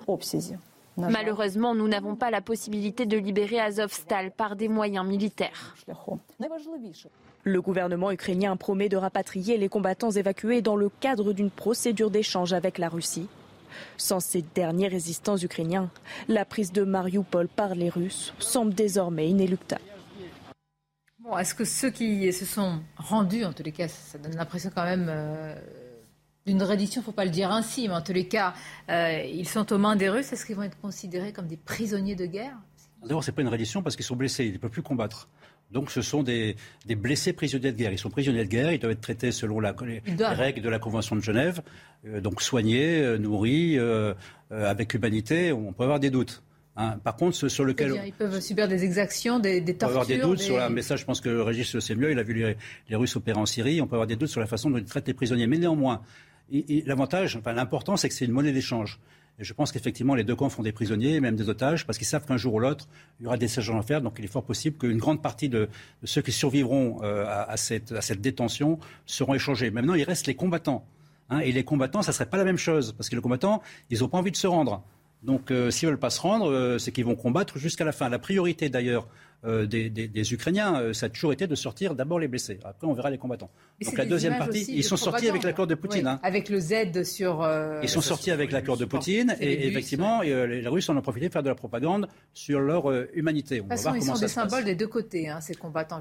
C'est un double symbole. Bah, Mais c'est quand même plus un symbole pour les Ukrainiens, pour les Russes, parce que Mariupol est toujours pas tombé. Voilà. Je pense aussi que les Russes ont, enfin que les Ukrainiens ont pas mal de prisonniers russes également. Et donc, on peut imaginer qu'il y a un échange global. C'est un peu ce que semblait dire euh, le président Zelensky euh, en disant, et aussi euh, cette femme qui est la vice-ministre de la Défense, qui disait, voilà, vous avez, vous avez accompli tout ce que vous aviez à faire. C'est dans, dans, dans, les mots dit autrement, c'est en gros, bon, bravo et, et, on espère vous retrouver vivant. C'est surtout ça. Donc, je pense qu'il y a un deal derrière et que on va encore entendre parler de, de, de ces combattants. et cette information que je vous livre, Emmanuel. Emmanuel Macron va s'entretenir de nouveau avec le président Zelensky tout à l'heure à partir de 16h. Je vous rappelle quand même ce qui s'est passé les derniers jours. Le président ukrainien qui a officiellement, ouvertement reproché à Emmanuel Macron, dit-il, de, de chercher des concessions avec la Russie. L'Élysée général a tout de suite démenti en disant pas du tout. C'est pas parce qu'on maintient le lien, et c'est ce que cette position médiane nuancée que vous euh, quand même saluez, qu'on fait des concessions à, à Poutine. Zelensky, vous me dites qu'il est dans son rôle, il pousse beaucoup quand même pour Là, là c'était vraiment une réaction au, discours euh, au Parlement européen sur les conditions d'intégration de l'Ukraine dans l'Union européenne. Ça, vraiment, il n'a pas aimé, donc il a donné un coup de pied. Euh, mais je pense qu'il il sait très bien euh, qu'il est important qu'il y ait toujours une discussion avec Poutine et que de toute façon, dans les discussions avec Poutine, il est toujours consulté auparavant et débriefé après. Donc ce n'est pas le président français qui parle avec le président Poutine en dehors du monde. C'est un processus de discussion. D'accord. Bon, c'est la communication, c'est la guerre. Après, on peut comprendre Zelensky. L'objectif pour lui, c'est en effet de tout faire pour que les puissances occidentales viennent à son secours et aident l'Ukraine. Quitte à généraliser le conflit, souvenez-vous. Aider l'Ukraine est une chose, battre la Russie en est une autre. Oui, mais quand il dit, grosso modo, il faut élargir l'OTAN à l'Ukraine, l'Ukraine en pleine guerre. Ça signifie quoi? Ben, Ça signifie qu'en réalité, l'ensemble de l'OTAN serait rentré en guerre contre la Russie. Donc il y a cette volonté, en effet, d'avoir une position extrêmement tranchée, surtout que maintenant euh, qu'il sent qu'il a le vent dans le dos. Après, quelle est la position, je dirais, de communication officielle et quelle est la position de communication officieuse à voir. Il est évident qu'a priori, on a affaire à un président sensé qui sait très très bien qu'il faut maintenir un canal de dialogue grand et que la guerre généralisée, en tout cas on peut l'espérer, n'est dans l'intérêt de personne. Moi, on comprend, évidemment, et on salue l'action, on l'a toujours dit, du président Zelensky, on comprend ce qu'il veut. Évidemment, il veut gagner la guerre. Mais quel est l'intérêt et l'objectif des Européens? Les Américains veulent aussi faire perdre Poutine. Mais notre intérêt, quel est-il? Est-ce qu'on peut en parler? C'est toujours le même problème. Le, président Zelensky, il, lui, il joue sa partition, il la joue à fond. Maintenant, là aussi, tout n'est pas clair. Quand vous dites qu'il veut gagner la guerre, est-ce que ça veut dire qu'il veut reconquérir les deux provinces du Donbass? Est-ce qu'il veut reprendre la Crimée, euh, Là, euh, les choses ne sont pas... Euh, Pense-t-il vraiment qu'il peut bah, reprendre la Crimée Non, mais, mais, mais, mais, tout est possible. Et, et comme, comme on vient de l'expliquer, on a passé quand même un quart d'heure à expliquer que serait, c'est très long, que les Russes progressent petit à petit et que, selon toute vraisemblance, cette guerre, elle va pas s'arrêter dans un mois, dans deux mois. Et on parlait d'ailleurs, il disait euh, même, il y avait un, comment, un, gradé ukrainien hier qui disait euh, euh, les, Russes vont perdre au mois d'août n'est pas encore au mois d'août, donc il va y avoir beaucoup de gens qui vont mourir, beaucoup de gens qui vont, il va y avoir encore des, des batailles énormes. Donc c'est pas quelque chose qui va euh, se passer, euh, euh, voilà, dans, dans, dans, dans, les semaines qui viennent. Donc on est et lui, bon bah il, il, joue sa partition, mais nous, il faut qu'on regarde quels sont nos intérêts. Il faut qu'on regarde. Quels sont nos intérêts? Vous nous le direz. La vraie question. Et on va écouter de nouveau Henri Guénaud. Je vous le disais sur, y a-t-il une troisième voie entre pacifiste et belliciste? Est-ce qu'il y a une troisième fois que l'on voit que l'on peut porter? Mais tout d'abord les titres. Se tiendra aux côtés de la Finlande et de la Suède en cas d'agression. Déclaration de l'Elysée hier à la suite de l'annonce des deux pays de leur, intention d'adhérer à l'OTAN. La Russie a estimé lundi qu'une telle adhésion serait une erreur qui minerait la sécurité sur le continent européen. À la barre, Amber Heard supplie Johnny Depp Laisse-moi tranquille. L'ancien couple se déchire devant le tribunal des États-Unis sur des accusations de violence conjugale. Je dois revivre chaque jour encore et encore les choses les plus intimes, embarrassantes, profondément humiliantes et personnelles que j'ai vécues. C'est de la torture, a-t-elle affirmé hier. Plus de 922 millions de dollars pour une collection d'art, c'est un record. Il s'agit de la très réputée collection Maclo vendue hier aux enchères par la maison Sotheby's à New York. La collection devient la plus chère de tous les temps. 35 œuvres ont été vendues en novembre dernier. Le reste est parti en une heure et demie hier. Et on revient à notre débat. Je voudrais vous lire quand même les premières lignes de la tribune d'Henri Guénaud. Le déclenchement de la guerre de 14-18, écrit-il, n'est pas un roman d'Agatha Christie. Il n'y a pas d'arme du crime dans cette histoire, ou plutôt il y en a une pour chaque personnage principal, vu sous cet angle, le déclenchement de la guerre n'a pas été un crime, mais une tragédie. En 1914, aucun, aucun dirigeant européen n'était dément. Aucun ne voulait une guerre mondiale qui ferait 20 millions de morts, mais tous ensemble, ils l'ont déclenchée. Et au moment du traité de Versailles, aucun, aucun ne voulait une autre guerre mondiale qui ferait 60 millions de morts, mais tous ensemble, ils ont quand même armé la machine infernale qui allait y conduire. Est-ce qu'on retient les leçons Vous, demandiez tout à l'heure, vous, m'avez dit tout à l'heure que j'étais euh, émotionnel sur ce que je dis. C'est précisément ça. Moi, c'est ça qui me. quand on regarde l'histoire, quand on regarde l'enchaînement. alors, il ne s'agit pas de, nier les responsabilités. Et c'est là où les critiques euh, adressées à André Guénaud sont extrêmement perverses. Euh, ça n'en fait pas quelqu'un qui justifie, ni qui dit qu'il fallait laisser Poutine envahir, ni qui dit qu'il faut rien faire. Simplement, il met en garde sur la, la réalité de ce que peut devenir un conflit par rapport à l'intention première. Et, il parle de nos intérêts parce qu'il a une conception en effet souverainiste euh, des choses, il a une conception française et, il voit euh, où euh, on, a des exemples dans l'histoire. On a malheureusement le tort de, ne pas regarder ce, ce qui s'est passé avant. et encore une fois, cet angélisme parfois et ces propos qu'on peut entendre en général de gens qui n'ont jamais foutu les pieds sur un champ de bataille et qui vont vous dire ah bah oui, il faut continuer, allons-y, allons-y, jusqu'où et, c'est bien la question. On écoute. Est-ce qu'il y a une troisième voie entre pacifiste et belliciste Vous nous direz? Écoutons-le. La, guerre, c'est le contraire de la politique. La politique, c'est tout ce qui essaye euh, d'éviter la guerre. Je ne parle pas du pacifisme.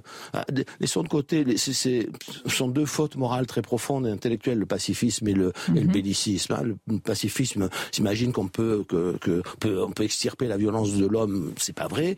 Et, et, le, et le bellicisme, euh, il, il, a, il, a, une jouissance vis-à-vis de la guerre. Il pense qu'elle est régénératrice. Il aime la guerre. Voilà. Donc il faut écarter ces deux, ces, ces, ces deux sentiments. Et, et, il faut se dire une chose, c'est que la, la politique, elle est là pour s'occuper de la zone grise entre le mal et le bien. Alors, faisons de la politique. Parce que ce qui est vrai, c'est que les généraux, comme vous, euh, ne veulent pas. Au contraire, pensent que la guerre, c'est la dernière des solutions en réalité. En, fait, je pense que le raisonnement d'Eric Guénaud, il était logique dans une, dans une approche dans laquelle la guerre n'avait pas lieu. Mais la guerre a commencé. Mais il faut hein, bien la terminer un jour. Il faut bien la terminer, mais on dit quoi? On arrête tout le monde On dit mais vous arrêtez, vous posez les armes? essaye, généralement. Non, non, mais euh, vous arrêtez, vous posez, vous posez les armes? Comment on divise le pays en deux? Moi, je ne Donc, sais la pas, guerre, la mais guerre... on, a élu, on élit des dirigeants pour ça, euh, pour ne pas nous amener vers l'abîme. Il n'y a pas de dirigeant capable d'arrêter une guerre, ça n'existe pas. Non, mais il y a des diplomates et on aimerait bien les entendre. Pas, pas, à ce, stade, pas à ce stade de la guerre. La guerre a commencé il y a, il y a 30 jours. L'offensive russe a commencé il y a 30 jours.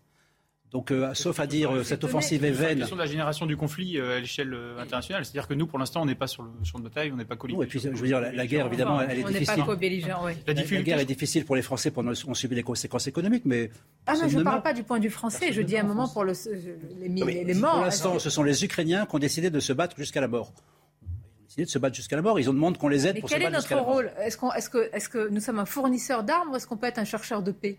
Peut être les deux. On doit être les deux. On doit être les deux. C'est-à-dire que il faut qu'on soit les deux. On a on, a une nation dont on est proche aujourd'hui, c'est l'Ukraine. En effet, il faut l'aider, il faut l'appuyer, mais en même temps, euh, il ne faut pas penser que c'est tout ou rien pour la Russie. Que soit la Russie sera écrasée, le régime changera, la Crimée sera rendue et tout le monde sera heureux, sauf les Russes, ou que de l'autre côté, eh bien, l'Ukraine euh, va perdre totalement cette guerre. Il y a un modus vivendi possible. Il y a des négociations qui sont possibles, des négociations qui, encore une fois, il y a peu été acceptées par Zelensky était accepté également par Poutine. Donc vous mais ne les pouvez buts de guerre ont changé entre temps. Les buts de guerre ont changé, mais vous ne pouvez sortir d'une guerre que quand les deux parties considèrent que cette guerre n'est pas totalement perdue pour eux. Et là, pour le coup, on a un principal, c'est d'intermédiaire. Aujourd'hui, je pense à circonscrire cette guerre, à faire en sorte qu'elle ne, dé... à défaut de pouvoir la résoudre physiquement. La question d'adhésion de la Finlande et de la Suède, est-ce que c'est le moment et elle est circonscrite, ça, se passe sur le sol ukrainien? Oui, non mais d'accord, mais, mais on est, enfin ça se passe sur le sol. L'adhésion de la Finlande et de la Suède ne sont pas des, des ça ne sont rien, pas des. Oui, non mais ça ne change rien, mais ça, ça rajoute une couche et euh, de, de fil en aiguille, on arrive à quelque chose qui peut déborder. Et la question aussi qu'on doit se poser, c'est est-ce que nous, en France, on est prêt à mener une guerre? Est-ce qu'on est prêt à mener une guerre conventionnelle? Euh, on a mené des guerres asymétriques en Afrique, on est intervenu, etc. Euh. On a une armée professionnelle dont on se connaît toutes les, tous euh, les limites également. mais nous, le président de la commission des finances des forces armées nous disait ici que pour une guerre de haute intensité. oui, en plus on a des problèmes de munitions, on, a des problèmes de. de malgré toute la qualité des hommes et des femmes. et on sait que les Russes de leur côté, eux, ont pas trop de problèmes puisqu'ils ont des armes à foison. mais, mais, bon. Tout ce qu'on dit, c'est le mot paix, est-ce qu'à un moment il peut commencer à être euh, voilà, prononcé tout simplement? C'est facile de le dire depuis un plateau de télévision, mais. Dans tous les discours qu'on a entendus ces dernières semaines, le seul discours de modération, de désescalade, je ne sais pas comment utiliser le terme, c'est le discours du président Macron au Parlement européen. Et ce discours a été extrêmement critiqué parce que parce qu'il est considéré comme inacceptable dans, les conditions actuelles. Mais peut-être qu'il a voulu faire avant la, avant la guerre, peut-être y parviendra-t-il et on le saluera en tout cas. Et la toute, voix, toute voix pour la paix est, écoutable. Et, pour la, pour la France, me semble-t-il, est-il possible de, de, de, combiner à la fois des sanctions économiques, euh, un armement des Ukrainiens et en même temps avoir une position euh, de, de négociateur? Parce que la Turquie, de ce point de vue-là, si vous voulez, euh, elle est purement, euh, a priori, purement indépendante, et donc euh, bénéficie d'une position qui est un peu plus favorable pour jouer ce, ce rôle d'entremetteur, alors que la France, sans être sur la position américaine, on a en même temps, est-il possible, c'est la vraie question, il y a la ligne de crête. Convergence des bonnes volontés, alors évidemment c'est difficile de le dire en pleine guerre, mais retenir les leçons du passé, que certains nous les rappellent, c'est pas plus mal aussi. Merci d'avoir participé à ce débat. C'était un plaisir d'écouter vos analyses respectives. Restez avec nous si vous le voulez bien. Vos émissions, évidemment, se poursuivent. Et moi, je vous retrouve avec grand plaisir demain à partir de midi. Bel après-midi.